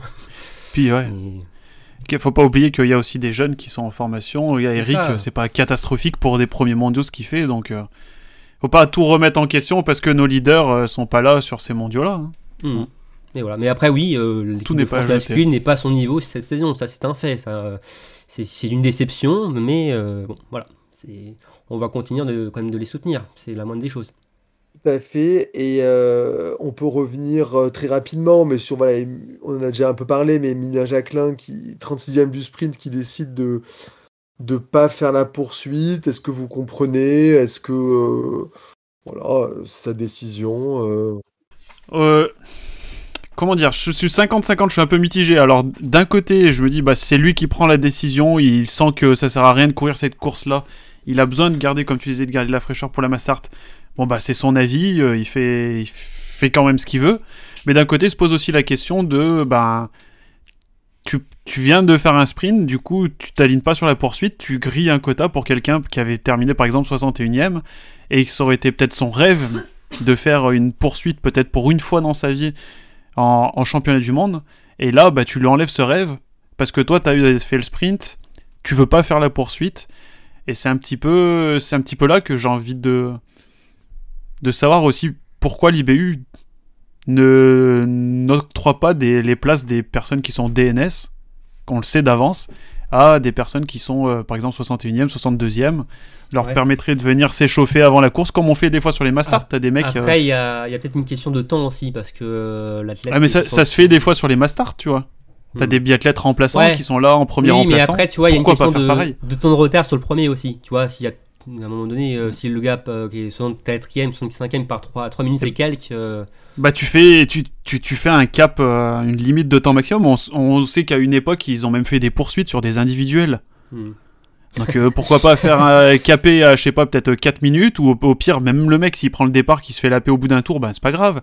Il aura au moins pris le départ d'une poursuite une fois dans sa vie, il aurait été tout content, tu vois. Le, gars a pas- partait alors que le premier avait déjà fini sa course en fait à l'époque. Bah, ça a pas duré bien longtemps, euh, je crois, je regardais dans l'histoire, ils en ont pas fait beaucoup, ça doit se compter peut-être sur les doigts d'une main ou deux. Ah, C'est incroyable quand même. ce- un individu- Ouais. Une poursuite après un individuel. 15 minutes Ouais. après. Je sais pas comment ils faisaient, peut-être ils devaient diviser les écarts par deux, j'en sais rien, je me suis pas Ouais. penché dessus, hein, mais j'ai vu ça l'autre fois. ouais. Ouais, parce que, sur le voilà. data center. Non, mais ouais, moi franchement, cette question, je pense, elle, elle devrait se la poser, l'IBU, parce que, pff, Hmm. Que, tu- que le biathlète ne veuille pas prendre part à, à la poursuite, c'est sa décision, il fait bien ce qu'il veut. Il a, là, Emilien, il, il- on sent qu'il est au bord du burn-out encore une fois cette saison, et, et ben, grand bien lui fasse qu'il ne la fasse pas, mais du coup, c'est dommage que ça fasse, euh, d'un côté, des, des malheureux, quoi. C'est sûr. Après, moi, je partage le même avis que qu'Emeric, hein, euh, par rapport à Emilien. euh, c'est forcément euh, de pas faire participer à une poursuite de championnat du monde. euh, bah, ça la fout un peu mal quand même, je trouve. Mm. C'est voilà. En plus, t'as le dossard doré de champion du monde en titre. Tu Bah, représentes quand même quelque chose, tu vois. Même si bon, ton dossard le verra peut-être pas beaucoup parce que t'es en, en milieu de peloton, mais il y avait quand même une belle course à faire. Et bon, après, oui, euh, peut-être euh, gagner, euh, garder de l'énergie pour la suite, mais euh, ouais, c'est, je suis partagé 50-50 aussi. Appel au public. Si, si, si. Puis dire qu'il y avait, enfin, ils ont pas arrêté de répéter, oui, il y avait rien à gagner pour Emilien, etc. Alors, euh, certes, euh, ça allait être compliqué de revenir, mais euh, bon, c'est facile de faire une analyse après euh, avec les temps, mais le troisième, il sort à 2 minutes 30 euh, après le dernier tir de, de Johannes Beu, et Emilien Jacquelin, il était à 2 minutes 30 au départ. Donc, avec un 20, c'est pas, Enfin voilà, bien sûr, on peut refaire, mais il peut faire facilement, enfin facilement. Avec un 20, il peut revenir dans le top 10 et faire une belle course et montrer ce, ce, Ouais, ce dossard, Tout à quoi. fait, tout à fait, Donc tout à fait. c'est ça qui me, qui me désole un petit peu. Et bien sûr, c'est son choix et enfin, et si je sais ce qu'il y a de mieux à faire pour lui, il en a discuté avec euh, avec le staff, etc. Mais je partage votre avis dans le sens où il y en a qui, enfin, c'est quand même une poursuite de championnat du monde. Il y en a qui euh, qui travaillent dur pour Mhm. y être, qui veulent absolument le faire. Donc se dire que parce que euh, on a 2 minutes 30 qu'on est euh, 35e ou 36e et que du coup bon bah il y a plus rien à jouer on- j'y vais pas Mm. bah, je trouve ça vraiment dommage Eh. pour, euh, pour les autres quoi. Et p- pour être euh, tatillon, euh, enfin, petite. euh, comme ça, hein. on dit il n'y a rien à gagner, il y a quand même de l'argent à gagner. hein. Tu finis dans les 30 premiers, tu prends de l'argent. Donc, euh, Ouais. il n'est pas à 200 Oui. euros près, je pense. Il y va pas forcément pour faire de la- de l'argent parce que c'est sa passion avant tout. hein. Mais tu finis dans le top 30, tu gagnes quand même de l'argent. Donc, euh, Oui, oui, puis j'avais été frappé par plusieurs biathlètes qui rappellent quand même que c'est leur boulot, quoi, le biathlon. Et qui disent souvent, bah, j'ai été professionnel, j'ai pris euh, le départ de la course, j'ai fait au maximum. Enfin, il y a Mhm. aussi bah ouais. derrière ce, ce- ce- cette contrainte un peu euh, pro de s'aligner sur les courses, de euh, répondre aux questions des journalistes. Enfin, c'est un, c'est un vrai boulot. C'est con, euh, mais ouais, ça, ça reste un métier comme un autre hein, au euh, final. Voilà, hein, et, c'est- m'avait marqué. euh, c'était c'était Lisa Vitozzi qui était en galère totale euh, euh, sur l'an dernier sur, sur des courses, mais qui disait ah oui, mais je prends le Mhm. départ, il faut bien, enfin, il faut ça continue, quoi. Donc, donc ouais, je, je comprends votre 50-50. Après, on va voir s'il va nous. Il va nous, voilà, nous, nous, claquer quelques belles perfs euh, euh, la, deuxième semaine des mondiaux. Et, euh, et voilà. Alors, pour finir sur les bleus, rapidement, qu'est-ce qui vous a le plus marqué? Est-ce que, bah, on a déjà beaucoup parlé, hein, mais est-ce que c'est les difficultés de Quentin? Est-ce que c'est le beau sprint d'Antonin? Et la poursuite intéressante. Est-ce que c'est Fabien Claude plus en deçà? Ou c'est Eric Perrault qui prend la poursuite à l'inverse d'Oscar Lombardo? Moi, j'allais dire les, les difficultés à ski et cette faute de Quentin, parce que je trouve ça vraiment euh, inhabituel pour euh, Quentin. Ouais. Parce que, alors, à l'inverse de, de Emilien, Quentin, c'est euh, niveau, euh, niveau mentalité, c'est tout pour le tout pour le tout tout le temps. Il n'y a pas de, de doute là-dessus et il prendra n'importe quel départ pour, euh, même si c'est pour gagner euh, deux places, il le prendra. Et, euh, et, du coup, c'est vrai que c'est, en plus, il avait, dit la veille, euh, enfin, oui, la veille, c'est ça, pour euh, le sprint euh, qu'il avait réussi à se mettre dans un état d'esprit mental qui lui avait permis à bien poser, enfin, il était content de comment il était rentré dans sa course, de ses tirs, etc. Et que le lendemain, il fasse cette faute. Cette faute, c'est quand même, c'est quand même beaucoup. Je crois qu'il y y a- le pire, le pire score, je crois que c'est 11 fautes, mais après, il y a 2, 3, 8 ou 7 fautes, quoi. Donc, c'est quand même, c'est quand même vraiment pas une bonne performance dans la carabine. Donc, je trouve ça vraiment étonnant avec le contraste euh, qu'il y a eu avec le sprint. Il se rattrape euh, à ski euh, sur la poursuite, mais et puis même moi, il m'avait fait aussi une, impression plutôt mitigée pendant le, le relais aussi, où vraiment, il, alors bien sûr, il avait de l'avance, etc. Donc c'est un peu compliqué de juger sa forme à ski sur ça, parce que peut-être qu'il a relâché, etc. Mais je trouvais qu'il il donnait pas une superbe impression à ski. Donc euh, c'est un petit peu bizarre. Ce, un coup on tire bien mais on skie pas bien, et un coup on skie bien mais on tire pas bien. Je sais pas trop euh, où le jauger du coup pour la semaine prochaine. Mhm. Tout à Ouais. fait. Pareil que ouais, Quentin, forcément. Et Antonin, on reparlait quand même d'Antonin qui a fait un, un bon, bon sprint. Voilà, c'est qui a été au niveau euh, sur cette, sa course, euh, sur cette course, euh, qui a fait le maximum et euh, présent. Et qui m'a rapporté beaucoup de points. Et Oui, ça, alors il faut important. que vous le sachiez, Emric est en tête des pronos. pour la première fois de l'année, pour la première fois de l'année, félicitons-le. C'est la remontada euh, Trêve de plaisanterie. Bah moi, Eric, hein, j'en ai parlé un petit peu tout à l'heure. Euh, bah, il y a les titulaires euh, bon, qui sont dans le dur, mais Eric, euh, bon, c'est pas dégueu. Il nous fait une belle remontée là sur, euh, sur la poursuite. Il, alors, il avait terminé 49e du sprint à 7 sur 10 c'est le 32e temps de ski. Et il termine, il remonte 17 places, il termine 32e avec le 16 sur 20, le meilleur résultat au tir français. Et le 17e temps de ski. Mm. Meilleur temps de ski chez les, chez les, chez les jeunes. Donc euh, franchement, euh, belle performance d'Eric, euh, pas dégueulasse. Et du coup, ouais, qui gagne son duel à distance, enfin à, à semi-distance, parce que euh, Oscar s'était pas qualifié du coup pour euh, la poursuite. Donc euh, logiquement, je pense qu'on devrait retrouver Eric sur l'individuel cette semaine. Je sais pas si vous êtes d'accord, mais. Bah on- non, on a 6 places, du coup. Euh, ah, ben oui On a 6 places. Ben, Donc, Ah, euh, mais oui, c'est vrai qu'on a 6 places. Oui, Et oui, avec ce fameux. Bah voilà, j'avais encore oublié cet imbro- cet imbroglio à deux balles là. on a 6 places. Bah oui, parce que Quentin, euh, champion olympique, puisse. euh, voilà, exactement. Bon, bah, il y a- Mais bon, il gagne quand même son duel euh, face à Oscar euh, si jamais il n'y avait pas eu ce- cette règle bizarre.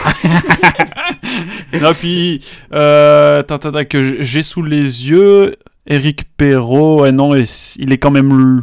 Il est, je le vois même pas dans la liste des, des, des biathlètes réservistes pour la Mastart, donc euh, bon, il peut peut-être aller quand même chercher, euh, chercher ça. Une petite médaille, puis comme ça, il est, il est dans la masse, non? Ah, et ça c'est sûr, ouais. Mm, mm. Ouais, ce serait pas mal ça. Oui. Euh, Alors maintenant, on va passer à la planète biathlon avec, attention, surprise, euh, Johannes Beu qui, Qui ça a gagné le sprint et la poursuite? Ça, c'est un... Si. Et si, Ah. étonnamment. Waouh. Choqué. et... Ouais, ouais, ouais, ouais, on est tous, euh, tous un peu sous le tourneboulet par ça, mais est-ce que, euh, est-ce que selon vous, il va faire encore mieux que, que Martin lors des mondiaux de 2016 à Oslo, qui avait gagné trois titres mondiaux individuels Euh, Voilà, est-ce que Johannes va tout, tout, tout rafler? Ouais. Ouais, ouais, bon. Bah, bah après, ça- je me contredis un peu avec les pronoms que j'ai fait tout à l'heure, enfin, pour, euh, pour tout à l'heure, mais en même temps, euh, je le vois pas. ne- il reste quand même euh, deux courses. Enfin, la dernière individuelle, il fait un 18 et au final, il gagne quand même. Euh, je vois pas euh, qu'est-ce qui l'empêcherait de gagner au moins une des deux courses avec ce qu'on a vu aujourd'hui. Enfin, aujourd'hui, ok, il est super fort à ski, mais il fait un 20 quand même, quoi. Et euh, Mm. il y en a deux sur la course qui le font, c'est Jonas Beu et Laigrid. Donc euh, les deux qui sont devant, c'est des monstres tout simplement. Donc euh, il n'est pas juste très très bon skieur, il l'est bien sûr, mais là il a vraiment bah, tout simplement dominé. Alors ok, il n'était pas forcément en confrontation directe, donc c'est peut-être plus facile de, de se concentrer, de faire ses tirs, etc. Mais on pourrait dire aussi l'inverse, enfin, ça dépend vraiment de- des situations. Donc un 20 reste un 20. Et, et je trouve ça vraiment impressionnant. Donc je me dis que sur les deux courses individuelles qui restent, il va forcément en claquer une. Mm. Après, on arrive sur les courses peut-être les plus ouvertes, euh, entre guillemets. Ouais. Il y a un peu plus d'incertitude pour, euh, pour la victoire. hein, euh, mais bon, bah, il est hyper favori. hein, en plus, il maintient une forme incroyable sur toute la saison. tu le vois pas avoir un coup de moins bien. Sur le, le tir, il nous fait un 20 sur 20 sur euh, la, la poursuite. euh, euh, il a la chance avec lui aussi sur des cordons euh, qui ne devraient pas basculer. euh. Oh oui, les quatre cordons du sprint. Ouais, il en a On fait l'a 5, pas il y en a un qui oublié. a pas basculé quand même, voilà, Oui, au moins. hein. ouais, ouais, ouais. Mais il y en a 4, il y en a même 2 là, tu te demandes vraiment euh, comment, ça s'est fait. tourne ouais. Ouais. Mais euh, non, non, enfin tout lui réussit, il est dans une vague incroyable là. Euh, c'est euh, ouais, bah franchement là, rien ne peut l'arrêter, hormis peut-être euh, ce tour-là, mais bon, enfin il y a une marge quand même, c'est c'est fou. Enfin euh, aussi, il y a une telle marge aussi sur la, la, la grille hein, qui est peut-être le seul qui peut le battre, mais bon, il y a quand même une différence assez nette face à tous ses concurrents, tous ses, ses coéquipiers. Il a pas perdu Et- depuis début janvier, du coup, c'est ça Bah oui, oui, Oh la compris, ouais. Oh là là là là. Mais il Donc, peut, euh, il peut viser les 7 médailles d'or s'il aligne sur le relais mixte ça. Bon, ils feront peut-être pas Ah, ça, complètement, parce que bon, on, Mais- on peut déjà, je pense, mettre le relais homme euh, pour lui déjà. Ça ferait 4. Euh... Bon. Donc, si euh, le mixte Marthe, simple, euh, ouais, avec, avec Marthe ou avec Ouais. euh, Ingrid, ça peut. Avec doute, oui. Euh, Ouais, 7, ça serait le, vraiment euh, du jamais vu, hein, pour le coup. Ah oui, oui. Ouais. Et surtout qu'il peut, au niveau du calendrier, c'est pas incohérent hein, parce que les mecs courent l'individuel en premier, le 14. Euh, le relais mixte simple est le 16, donc deux jours après. Le relais homme est deux jours après, donc ça lui laisse à chaque fois deux jours entre les deux. Ça lui permet de rester dans le rythme en plus, de pas rester quatre jours euh, sans, hasard, sans hein. courir. Franchement, ouais. Ouais. Comme par hasard, c'est les con- ah, ça c'est du complot ça. c'est fait exprès pour qu'il gagne les 7 médailles. Voilà, Surtout tout est les- calculé. Les, les relais euh, hommes, souvent, ils se fatiguent pas trop à la fin. Ouais. Bah, tu vois, sur la poursuite, Il est déjà en récup. En fait, c'est pour ça qu'on l'a mis en dernier. C'est pas parce que c'est plus rapide, c'est pour euh, le- on lui- on le met comme ça, il gagne une médaille. Pour préparer mais, la euh, course là, de suivante. voilà. Mais voilà, c'est un euh, complot ça aussi. C'est fait exprès. Non, mais oui, enfin, euh, tout le réussit de toute façon. Bon, la série va bien forcément se finir un jour, ça c'est sûr. Mais, je crois qu'il sait euh, plus ce que ça veut dire défaite. Enfin, défaite deuxième, hein, mais je pense qu'il faudrait lui demander, on dirait à Tanguy de, de lui poser la question euh, Do you know uh, the word defeat? Ouais, non, non, c'est très très très très fort. Et d'ailleurs, euh, là, il a égalisé le nombre de podiums consécutifs de Martin Fourcade, 14, il me semble. Donc sur l'individuel, il peut dépasser ce record. Euh, donc euh, bon bah de toute façon là il explose tous les records. euh, Oh, il va tout faire péter cette il a année. dépassé Martin en nombre de titres mondiaux, alors relais compris hein. Parce qu'après Martin il en bah, a c'est de la triche, 11 ça. je crois en individuel. euh, Johannes en a 6. Voilà, il y a un petit peu de marge encore. Il y a un peu de marge, mais bon, là, vu sa dynamique, là, s'il continue comme ça ces prochaines saisons, euh, bon, euh, il va. L'année prochaine, c'est plié. Euh, il va plier le game là. Non, mais ouais, c'est. Il y a, bah, a rien à dire en fait, hein, euh, franchement. euh, Et finalement, tout- on est sur la lignée de la saison. Toutes courses confondues depuis le début de la saison, relais et individuel. Il est sorti une seule fois du podium, il a terminé 12ème sur la course d'ouverture Ouais. à Contio.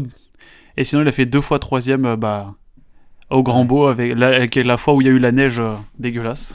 Ouais. sinon, il a tout gagné. Une course qu'il aurait c'est dû gagner horrible. sans doute. C'est horrible parce que l'Aigrid aussi, il est sorti qu'une fois du podium. Ouais. Le pauvre. Ouais. C'était sixième, je crois. C'était même pas douzième. Ah, le- c'est c'est un délire, c'est une saison de, de mammouth qui nous fait. hein. Ouais, mais qui nous font, hein, les deux. hein. Mais Ouais, les deux. au-dessus, quoi. Et ouais, sur, sur la poulie d'or, donc troisième du sprint, deuxième de la poursuite, euh, il va peut-être en gagner une quand même, non? Là, Faut demander à Johannes. Faut qu'il demande la permission. Bah, après, il est placé, hein. Ça, euh, tu vois, si Johannes euh, se rate, Bah, sur un, il là. div, euh, un individuel, ça, enfin, la faute coûte plus cher. Donc, il peut moins facilement la rattraper, Johannes. Donc, euh, Ouais. pourquoi pas hein, Si euh, la grid fait euh, un 20, à la limite un 19, et que euh, les cordons de Johannes ne rentrent pas, ça peut le faire. Avec Mm. 2-3 minutes dans les, dans les jambes, bon, euh, voilà. non. rien de plus à dire. C'est de toute façon, c'est Johannes qui a les cartes en main pour euh, Ouais. laisser la victoire ou pas. Euh, Qu'est-ce qu'on retient sinon euh, entre la deuxième place de, de Tarier sur le sprint, Tarier Beu, et ce nouveau Bodium, comme ils aiment l'appeler, euh, Dimitro Pidrouchny, dont on a déjà un peu parlé, qui fait un, un super week-end, et le retour de Sébastien Samuelsson, qu'on avait un peu laissé, euh, laissé euh, en demi Aux abois. Ouais. Non, ouais, euh, ouais, je vais prendre la main euh, pour parler de Samuelson. euh, bah, déjà, qu'on avait connu un, indi- un relais mix d'ouverture euh, catastrophique. Bon, il avéré que c'était un problème euh, technique. Hein, il, Oui. Sa carabine était mal vissée. Donc, c'est pour Ouais. ça qu'il a eu- fait des tours de pénalité euh, sur son tir couché. Trois tours. Mais ouais. oui, même euh, le, son début de. de- Enfin, depuis comme Laurent Mordant, je crois, hein, c'était euh, très, très, très compliqué euh, pour lui. euh, il était un peu paumé. euh, et euh, non, non, bah là, il, il nous fait un- une super poursuite. euh, il nous prive. Enfin, toi, il prive les Norvégiens d'un triplé. ou d'un quadruplé, comme vous voyez Ouais. les choses. Euh, mais Quintuplé. non, ça fait plaisir. De quand même voir Samuelson comme ça. euh, c'est un leader qui manque quand même sur cette saison, à l'image de Quentin aussi, euh, pour euh, voilà, faire de la concurrence. Alors certes, bon, Johannes Beu est toujours largement au-dessus, mais en tout cas, ça fait quand même plaisir de voir Samuelson dans le coup, de voir une concurrence un peu plus voilà, différente. Oui, puis on connaît la rivalité quand même Suède-Norvège, et bon, c'est bien que les Suédois Exactement. Euh, asticotent un peu les Norvégiens quand même, de temps en temps. Ouais, ouais. Quand la Ouais. France ne peut plus Légèrement. faire. hein. Légèrement, mais ouais. Bah, moi, je- j'en ai déjà parlé au début, hein, ça va être Mitro Pidrouchny avec. euh, Comme je disais, bah, le contexte, hein, il, était, il était sur le front, hein, il faisait la guerre il y a encore quelques mois, il s'est blessé au genou, il s'est fait opérer en début de saison. Il est revenu euh, sur les championnats d'Europe, il me semble, hein, c'est ça, Romain? Oui. Et il avait bien performé en plus, et là, il fait ses mondiaux, euh, franchement, euh, chapeau, c'était beau, puis c'était c'était très émouvant en plus. euh. Enfin, moi personnellement, je trouvais ça très émouvant de, de le voir ici, entouré de tous ces Norvégiens. En plus, ils l'ont pris avec lui là sur Ouais. les photos. Oui, c'est ça, ouais. Bienvenue dans l'équipe, ouais. ouais. Tous les Norvégiens, bon, en plus, on sait que bon, il y en a certains qui ont un peu, un peu de rancœur vis-à-vis des Russes, donc euh, je pense que ça leur faisait en Oui, plus la, euh, la Norvège se, se positionne Ouais. clairement, euh, oui, euh, par rapport à ce qui se passe en par rapport à la. Russie. Donc, euh, Ouais. Non, c'était très beau comme, euh, comme moment, j'ai trouvé. Hmm. Bon, bah, moi, je vais parler de, de Papy fait de la résistance. Tari et Beu, bravo. Franchement, euh, bah, toujours là, quoi. On- Il avait vraiment des difficultés en, en début de saison et il a pu garder euh, sa place au, au profit de la règle de quota du top 15 qui au final n'était pas la bonne règle. Donc au final, il aurait peut-être dû descendre. Enfin bref, il est resté. Donc, franchement, de revenir, de, il a fait un super, un super mois de janvier quand même et, euh, et de revenir et de faire, euh, de claquer un, un, un podium. Et puis pas si loin de son frère, hein. Bon, voilà, il a fait son maximum, Tarier, mais franchement, ça faisait euh, très plaisir. Et puis, bah, et Tarier, c'est toujours, euh, ils sont toujours euh, de bonne humeur, souriants, euh, sympas en interview. euh. voilà, bon, il a demandé à, Johannes de laisser passer euh, aujourd'hui. Euh, ça n'a pas marché. Mais il a, tenté, il a tenté, il a tout fait pour. Et voilà, c'était vraiment une, belle émotion euh, pour Tarier Beu qui est toujours là. Euh, Est-ce que vous avez une autre performance ou un fait marquant à mettre en avant du côté des hommes? Euh, moi, je vais parler de Bénédicte Doll, qui s'était complètement raté sur euh, le sprint, Ah oui. euh, qui avait terminé 55e euh, avec 5 fautes, alors que bon, forcément, il était très attendu, hein, euh, Bénédicte Doll, mais il nous a fait une remontée fantastique. Euh, Fusée. Ouais, en, en prenant la 15e place sur la poursuite. Tu sais, il, il a fait comme dans Mario Kart, quand tu prends la, la fusée qui te fait remonter jusqu'à Oui. tout devant. C'est vrai. Voilà, et en plus avec deux fautes, hein. Donc il fait pas la course parfaite non plus, hein. Et euh, non, super course de Benedict Doll, bon, pas récompensé par une médaille, hein, certes, mais euh, voilà, je voulais remettre ça en avant quand même, euh, qui était très déçu forcément euh, de son sprint et qui s'est bien repris. J'enchaîne, euh, bah du coup pour moi ça va être plus des contre-performances. C'est les contre-performances de Giacomel parce que il était, on le voyait très bien, très performant depuis le, le début de l'hiver et là ben ça passe pas, ça passe pas. 17ème du sprint, 43ème de la poursuite. Euh, il est, il semble à côté de ses pompes en tout cas derrière la carabine.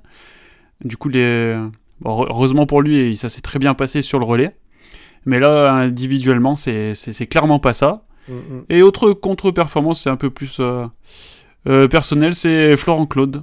Que, Oui. ben, il est passé totalement à côté de, de son sprint. Peut-être qu'il lui arrive quelque chose en piste, on l'a quasiment pas vu. hein. Il termine 67ème avec euh, trois fautes au tir pourtant. Euh, C'est pas, pas énorme. hein.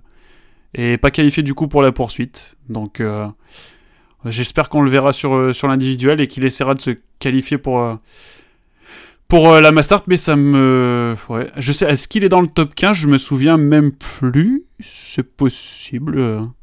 Non, non, il est pas dans le top 15. Donc ouais, je pense que ça va être compliqué de, de le voir sur la, la. Donc euh, croisons les doigts pour qu'il fasse un, un bel individuel. Parce qu'on l'aime bien quand même. Il est presque français. Ouais. Alors, euh, ça va. bah, moi, c'était juste pour la petite blague, mais euh, j'ai adoré le ventre église de Ratorgouyev, alors j'espère que c'est pas fait mal. Et franchement, j'ai trouvé Voilà. ça très drôle. Lui, ça a duré, quoi. Une éternité Oh là là Trop drôle. C'est La tonne de neige qui se ramassait dans la goule aussi, là. euh. Ah ouais, Ah, c'est clair. Ah, franchement, ça va devenir un mème, c'est pas possible. C'était trop drôle. En plus, il appelle la tête la première dans le filet. euh, Interminable le truc, hein. Et donc là, vous voyez que c'est pentu, en fait, les pistes de ski de Oh, Ouais, ça que ça hein. glisse. Ah non, c'était. euh, voilà. C'était un sacré sketch, euh, cette, cette glissade, de- ce toboggan sur le ventre, là. euh. C'est clair. Bon, sur cette euh, belle glissade, on va partir sur la Junior Cup avec Emmerich. On, on glisse jusqu'en Estonie, c'est ça? Tout à fait. Voilà, il s'arrêtait plus, hein. Je suis sûre qu'il arrive en Estonie. Euh, bah oui, il y avait euh, en même temps de la Junior Cup cette semaine. Je pense qu'il y a beaucoup de monde qui est passé au travers, hein, malgré les très bons résultats. Notamment euh, chez les filles, on a eu euh, un superbe doublé en deuxième place de Léonie Janier, qui fait ses, ses premiers podiums euh, en Junior Cup, si je me trompe pas. Euh, ouais, c'est ça, ses premiers podiums en Junior Cup. Deux fois deuxième pour la Jurassienne, et puis en plus de ça, on sur le premier sprint, en tout cas, on a eu un très gros tir groupé. Parce qu'on a eu Océane Michelon qui termine 4ème, Fanny Bertrand 5ème, Jade Richard 6ème, Annelle Bondou 7ème. Mais c'est les Norvégiens, en fait. Ils Euh, des tirs je sais pas si c'est les futures Norvégiennes, mais bon, on rappelle, euh, il n'y a pas de Norvégiens et Norvégiennes, ni Suédois, Suédoises qui sont alignés sur les Junior Cup. Alors peut-être comme euh, Marine me le faisait remarquer, peut-être en prévision des championnats d'Europe et championnats du monde junior. Comme euh, ça leur arrive de le faire à certaines années, des fois ils n'envoient pas leurs juniors sur les compétitions juste avant. Et euh, Ah, bon, bah, du coup, revenons, su- Ouais. revenons sur ces résultats. Deuxième sprint, on a donc Léonie Janet qui refait deuxième. Et on a eu encore un joli petit tir groupé avec Fanny Bertrand cinquième, Jeanne Richard septième. Et après, on a encore trois autres filles dans le, dans le top 20. Ces mêmes filles, donc euh, il y a eu un relais féminin. Elles ont terminé à la deuxième place, ouais, derrière, euh, derrière les, euh, le quatuor allemand. Et euh, ils ont eu quelques mésaventures avec la première relayeuse qui était Camille Coupé, qui s'est prise les skis avec, ou je sais pas comment elle a fait avec, avec l'allemande, donc Selina Marie Kassel. Et elle a cassé le bâton et le ski. D'accord, Elle- a pas cassé juste le bâton, elle a cassé les deux. Donc carrément. elle a perdu, ouais, elle a perdu pas mal de temps. Pff, ça c'est, ça c'est rien de s'est goupillé comme il fallait pendant son, pendant son relais. T'es à plus d'une minute et demie, puis finalement ça s'est bien fini avec, euh, avec Léonie Janier qui a en beauté. Et chez les hommes, donc on a eu euh, Théo Guiraud Poyot sur le, premier sprint qui s'est imposé, qui a signé tout simplement sa première victoire à, l'international. Puis on a eu aussi des, bons résultats de Jacques euh, et, Damien qui termine au, enfin, dans le top 10 et Edgar Génie qui termine 11e, donc pas très loin. Et sur le deuxième, bon, ça a été un petit peu plus compliqué pour les hommes qui, qui rentrent pas dans le top 10. On a Jacques et Lou qui fait, Jacques, Lou et Valentin qui terminent respectivement 11e, 12e, 13e. Et sur le, le relais, parce que comme les femmes, ils ont eu le droit à un relais, un relais de sexe. Et ça a été un peu les montagnes russes, hein, cette course, avec, euh, avec euh, qui, a, qui a bien commencé. Il a fait que deux pioches, euh, on était dans le groupe de tête, c'était bien. Puis Théo Guiropoyo, donc, euh, qui était vainqueur euh, mercredi, là il a complètement dégoupillé, deux tours euh, sur la note pénalité. Et la, la fin s'est retrouvée quand même assez loin. Et puis après, ce- c'est revenu sur les rails jusqu'au dernier relais de Jacques Jeffries, hein, qui est notre dernier relayeur, hein, Romain, notre futur dernier relayeur en équipe de France, ça, on l'espère exactement. qui, euh, bah, ça, il a mis du temps à tirer son, son premier coucher. Alors, je sais pas, peut-être à cause des conditions de vent, parce que j'ai vu sur, euh, sur Twitter, il disait qu'il y avait quand même pas mal de vent. Sur les images, pourtant, ça rendait pas trop. Enfin, c'était des petites vidéos qu'on avait, auxquelles on avait le droit, parce que c'est pas diffusé. hein. Et au final, le dernier tir, il se retrouve avec l'Autrichien, et ça se, ça se joue au jeté de pied là, sur la ligne d'arrivée. Et, et Jacques, qui, du coup, qui, qui offre à la France la, la troisième place pour, euh, pour 7 dixièmes. Ah, bravo Jacques. Bravo, Et, Jacques. euh, ouais. Très belle la semaine performance prochaine- de français. Oui, Romain. Et la semaine prochaine, Émeric, il y a euh, le premier grand événement de la saison. Oui, du côté. C'est ça, c'est ça, du côté de Madonna, si je ne me trompe pas, en Italie. Oui, rien à voir avec. euh, pas en. Italie, euh, pas en. Italie, euh, en, En Lettonie. En Lettonie, que je Chez Lettonie. justement. Voilà. Donc, euh, premier gros rassemblement, enfin, non, même deuxième, on peut dire, s'il y a le festival. Donc, deuxième gros rassemblement pour les, pour les, les Oui. juniors. Ce sera en gros, je pense, euh, la grosse répétition avant euh, le vrai gros événement de la saison pour les juniors, les championnats du monde qui vont arriver. euh, Où ça? début mars à Chouchouchinsk, au Kazakhstan. Et oui, À Chouchinsk. Non. Chouch- Chouchinsk. Ouais, chouchou. Au Kazakhstan, quoi. on va s'entraîner jusqu'au jusqu'à jusqu'à début Jusqu'au mars. 4 mars. Ouais, jusqu'au 4 mars. Merci beaucoup, Emeric. Euh, Cassandre, euh, quel est le calendrier de cette deuxième semaine de compétition? Alors, grand chelem ou pas pour Johannes Beu? Suspense Et bah déjà, rendez-vous mardi 14 février à 14h30 pour l'individuel homme.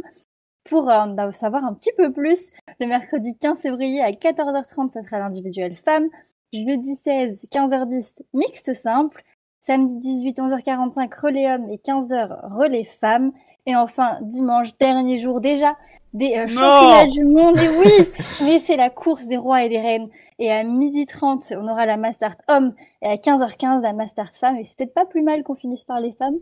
Pour les Français, enfin on verra. Oui. Ah, euh, confiance aux hommes. Euh. Mm. 406. Oui, mais les hommes et les femmes peuvent performer. Rappel, rappelons les, les, super lives euh, en semaine à suivre sur le site euh, de Biathlon Live. Oui, là, quand, quand vous êtes au bureau, euh, ouais. c'est vraiment l'endroit pour suivre les courses et ne pas vous faire gauler par votre patron. les pronostics de l'équipe. Ouais, on va finir par ça. On va finir par ça. Euh, N'hésitez pas d'ailleurs à nous donner les vôtres euh, en commentaire sur les liens du podcast. On, va, on verra qui sont, si vous êtes meilleurs que nous. Euh, Ouais. On vous attend. Ouais. Alors, on va faire un point déjà. Euh, parce qu'on avait déjà pronostiqué sur, lors du preview la première semaine avec le relais mixte et les deux sprints. On n'avait pas fait les poursuites. Euh, bah, je vais déjà donc vous faire un point sur les classements. Et bon, bah, c'est un peu à l'image de l'équipe de France euh, masculine et féminine. hein, euh, euh, les, les femmes devant et les hommes un peu en retrait. Quoi. Euh, en première position, on a Marine avec 13 points.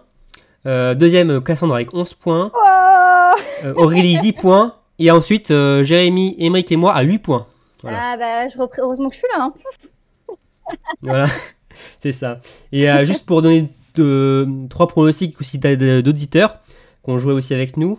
Euh, en même temps, il y a Timothée qui a 10 points. euh, D'ailleurs, Timothée qui euh, peut avoir des regrets parce que il avait mis dans sa cote une athlète qui était pas favorite, qui, a- qui, est- qui va faire une médaille. Il avait mis Lynn Person, donc c'était bon, mais elle est dans le top 10. Donc malheureusement, ça ne compte pas. Donc il n'a Ah. pas 13 points, mais 10 points. Sinon, il y a Tony 7 points et Twilight Fan qui a 6 points. Donc on n'est pas dans l'équipe totalement dernier, mais on n'est pas non plus bien placé, Emmerich et, et Jérémy. On va se remonter là sur la deuxième semaine. Voilà. Alors, justement pour cette deuxième semaine, donc on va pas pronostiquer toutes les courses, hein, parce que sinon ça va faire beaucoup. Donc je vous ai déjà euh, demandé de pronostiquer l'individuel homme. Alors, qu'est-ce que vous voyez comme euh, pronostic euh, pour cette course euh, Cassandra, qu'est-ce que tu vois? Eh ben, je vois là l'occasion pour euh, Sturla d'enfin passer devant Johannes Beu. Donc, je vais mettre Sturla la grid en premier. Allez, on va, on va espérer Quentin. Je me dis qu'avec un bon tir, s'il rentre bien dans le bon état d'esprit et tout, un 19, un 20 sur 20. Et Johannes Beu quand même troisième, faut pas abuser non plus. Euh, ça va pas non plus Ouais. faire un, un top 5, quoi. Ce serait quand même pas ouf de sa part. Ok. Euh, Emmerich, tu pronostiquer quoi toi? Euh, moi, je joue ce tour-là pour la cote, parce que j'y crois pas du tout, ça va être Johannes. Mais c'est pour les points que je joue. Et Johannes deuxième, Quentin troisième. Euh, C'est pour les points que j'y joue, parce que je, Après- je- je vais remonter dans le classement. Ouais, mais beaucoup ont mis euh, ce tour-là, malheureusement. euh, ça va peut-être pas faire une énorme différence, euh, Emmerich, parce que d'ailleurs, euh, toi aussi, Jérémy, hein. T'as mis ce tour-là euh, Bah premier. oui, hein. sur, sur là, euh, Yo-Yo et Roman Ries pour le quota allemand. euh, Yo-yo, ah oui, Pour, c'est très intime. voilà. Oh, Ok. Et alors, moi, j'ai mis Johannes euh, pour changer. Euh, Sturla et Tommaso Giacomel qui va se reprendre après euh, des, cou- des courses compliquées euh, individuelles sur le sprint et la poursuite. Et sinon, Marine et Aurélie ont pronostiqué également. Alors, pour Marine, c'est Sturla qui va s'imposer devant Giacomel et Johannes. Et Aurélie, c'est Johannes qui va tripler la mise sur les courses individuelles devant Sturla et Quentin. Ensuite, alors, j'ai pris un relais. Bah forcément, hein, j'ai pris le relais dames, celui que bon, on attend beaucoup. Euh, est-ce qu'on voit la France ou pas? Euh, Cassandra, est-ce que tu vois la France s'imposer? Mais bien sûr, Romain, quelle question France, Suède, Allemagne, franchement. Ok. Émeric, toi qui attends beaucoup ce relais, on le sait. La France enfin? Bah oui. France-Suède, mais moi je mets une grosse cote en 3, je mets la République tchèque. Parce que je joue les points. Ouais. Les, les gros points. D'ailleurs, c'est Teresa Monikova hein, qui a. Oh, elle a sorti un gros week-end. ouais. Champion du monde junior, euh, je crois, la saison dernière. euh, du sprint et de la poursuite, un truc comme ça à, à Soldier Rollo. Euh, franchement, elle nous sort. euh, Ouah Sacré, sacrée poursuite. hein. Euh, Jérémy, toi, t'es pas forcément convaincu pour la, la France, oh, à part si tu veux pas leur porter la poisse ou euh, je sais pas. C'est quoi Non, ton- je ton sais que les Françaises vont gagner, mais, euh, mais je mets la Suède euh, devant la France et l'Allemagne pour essayer de me distinguer, de remonter un peu au classement. Ouais, il faut, il faut les gars. hein. Là, ça ça fait pas là. Ouais, ça va pas du tout. Et bah, Marine a vu comme toi la Suède devant l'Allemagne et la France. Et Aurélie, la France qui s'impose devant la Suède et l'Allemagne. Et moi, euh, j'ai mis la Norvège. euh, parce que là, je sens bien la Norvège avec euh, en plus un Neuclev qui euh, performe bien et les leaders qui sont présentes devant la Suède et l'Allemagne. Oui, j'ai pas mis la France pour pas leur porter la poisse. voilà. Tu te je- sacrifies, tu perds des points. voilà, je me sacrifie pour. euh, je suis prêt à perdre des points sur ça pour euh, que la France gagne. Voilà, tout à fait. Euh, ensuite, on va pronostiquer les deux Mastart. Euh, la Mastart homme. Alors, je vais commencer par moi. euh, j'ai mis Sturla Lagrid, qui s'impose une nouvelle fois. Alors, non, non, j'ai mis Johannes, donc euh, il s'impose pour la première fois sur ces euh, mondiaux à titre individuel. Devant Vetle Christiansen et Johannes Dalle. Donc, pas de Johannes Beu sur le podium. Par contre, toi, Johannes. Beu, Cassandre, tu le mets, toi, sur le podium. Ah ben oui, la question là, c'est pas euh, si les Norvégiens vont être sur le podium, mais dans quel ordre? Alors, moi je mets d'abord Johannes Bö, ensuite euh, je suis d'accord, Vetle Christensen en deuxième, et la Grid en troisième, parce qu'il a quasiment pas quitté le podium de la saison, Mm. donc il n'y a pas de raison que ça commence sur la Master. Toi aussi, Emmerich, euh, on enchaîne, on finit avec Johannes vainqueur. hein. Oui, sans, sans... Là, je joue pas les points sur celui-là parce que je vois pas comment c'est possible autrement. Donc, euh, Jojo devant Sturla et Vetley. Et toi, Jérémy, tu mets un Norvégien devant, mais c'est pas le Norvégien euh, attendu, euh, proclamé peut-être. Et non, vous, vous verrez, vous verrez, euh, c'est l'autre Johannes qui va l'emporter à la surprise générale devant Quentin et, euh, et quand même Johannes, Johannes. Beu, euh, sur le podium. Ouais. T'aurais pu faire un podium de Johannes avec Kuhn. euh. Ouais, Johannes- Oui, j'y penserai. Et là, tu... et là, Romain t'offrait 20 points. ouais, clairement, là, franchement, là. Oui, oui, parce que les, les, les pronostics en gueule de bois, c'est jamais une très bonne idée. Bon, euh, voilà. Et sinon, alors, euh, Marine et Aurélie aussi ont mis Johannes. Euh, devant, euh, en fait, elles ont le même podium, euh, devant Sturla et Oui. Christiansen. Ouais, Donc, euh, pri- voilà. Prise de risque euh, faible, je dirais. Bah, elles sont en tête, donc euh, elles essayent de minimiser voilà, les risques. Euh, elles ont peut-être raison sur ce coup-là. Et enfin, on va terminer donc, avec la Mastart Dame. Euh, Cassandre, est-ce que tu vois Julia Simon finir en boulet de canon? Et ouais, Julia Simon en première. Alors Lisa, s'il te plaît, Lisa Vitozzi, rétablis-toi vite, je compte sur toi, je n'ai pas de remplaçante, donc Lisa deuxième. Et euh, je vois bien euh, Ingrid Tendrevold, voilà, elle, elle a fait Ouais. quatrième aujourd'hui, euh, une petite Mastart, elle aime bien ça. Enfin, troisième Ingrid Tendrevold. D'accord. Toi, Emmerich, tu vois la leader euh, norvégienne, euh, alors pas Ingrid Tendrevold, hein, mais l'autre, euh, s'imposer. Ouais. Marthe, moi je vois, je vois Marthe aller décrocher son, son premier titre individuel de ces, de ces mondiaux de cette année. hein. Pas le Mm. premier dans sa carrière, on sait qu'elle en a beaucoup. Hein. Un peu, un peu, un peu. ouais. Un peu, ouais. Devant euh, bah, Denise et Julia, moi je suis pas très. Je vais prendre le même podium hein, ouais, que la poursuite, mais pas dans le même ordre. Ok. Toi, Jérémy, tu, tu joues aussi comme Cassandre de la carte très chauvine. Hein. Ah bah c'est Julia qui va, oui, oui. Ça, ça, ça ne fait aucun doute. Devant Doro, par contre, qui va terminer en beauté ses mondiaux, et Marthe euh, Pour la bonne bouche, troisième. Vous, vous voyez pas d'autres françaises que Julia? Parce que moi j'ai du Julia, Julia, non, Lou, euh, Anaïs, Chloé, Sophie, non, ça ne. Bah, c'est moins des valeurs sûres pour les points, quoi. Ouais. D'accord. Il y a tellement de monde à mettre que j'ai hésité, hein, mais Ouais. une, ça suffit. Euh, Aurélie a aussi mis Julia devant Marthe Holzbou et Denise Herman. Et Marine a joué comme euh, Emmerich, qui a mis Marthe devant Julia et Elvira Heuberg. Et euh, moi, pour finir, j'ai mis aussi Marthe Holzbou, qui va terminer Ah. en, en bouée de canon ces mondiaux. 3 Marthe, 3 Julia. hein. Ouais, devant Julia Simon et Anna Heuberg. J'ai pratiquement le même podium que Marine, mais sauf moi j'ai la grande sœur. Euh, en- en- pour finir le, pour compléter ce podium. Donc voilà. Donc euh, ouais, comme a dit Jérémy, n'hésitez pas à, à pronostiquer euh, ces courses-là. euh, euh, je sais que les personnes que j'ai citées là dans les pronostics ont mis ça sur YouTube. Vous pouvez mettre voilà, c'est vos pronostics là ou aussi sur Instagram euh, sous la publication ou même euh, voilà euh, en message privé aussi on les comptera et on fera les comptes à la fin et comme je le rappelle aussi il n'y a rien à gagner euh, sur ce jeu. C'est ça qui fait la beauté de, ce- ce- de ces pronostics des championnats du monde d'Oberhof. Voilà et mon cher Jérémy Et comme on dit, c'était la fin de la foire qu'on compte les bouses. Donc, euh, je suis pas sûr hein, euh, j'ai jamais entendu ça hein. c'est- on n'est on est pas sûr. Bon, un grand merci à toutes celles et tous ceux qui sont restés euh, jusqu'au bout de ce podcast Danse. Ouais. Et euh, j'espère qu'il vous a intéressé. N'oubliez pas de nous mettre 5 étoiles euh, sur les différents sites euh, de podcast. Grand merci Cassandre. Merci beaucoup Emeric pour toutes ces stats et, ces- et ces- vos analyses. Merci Romain le Big Boss. À très bientôt. Très bonne soirée. Au revoir. salut Salut Salut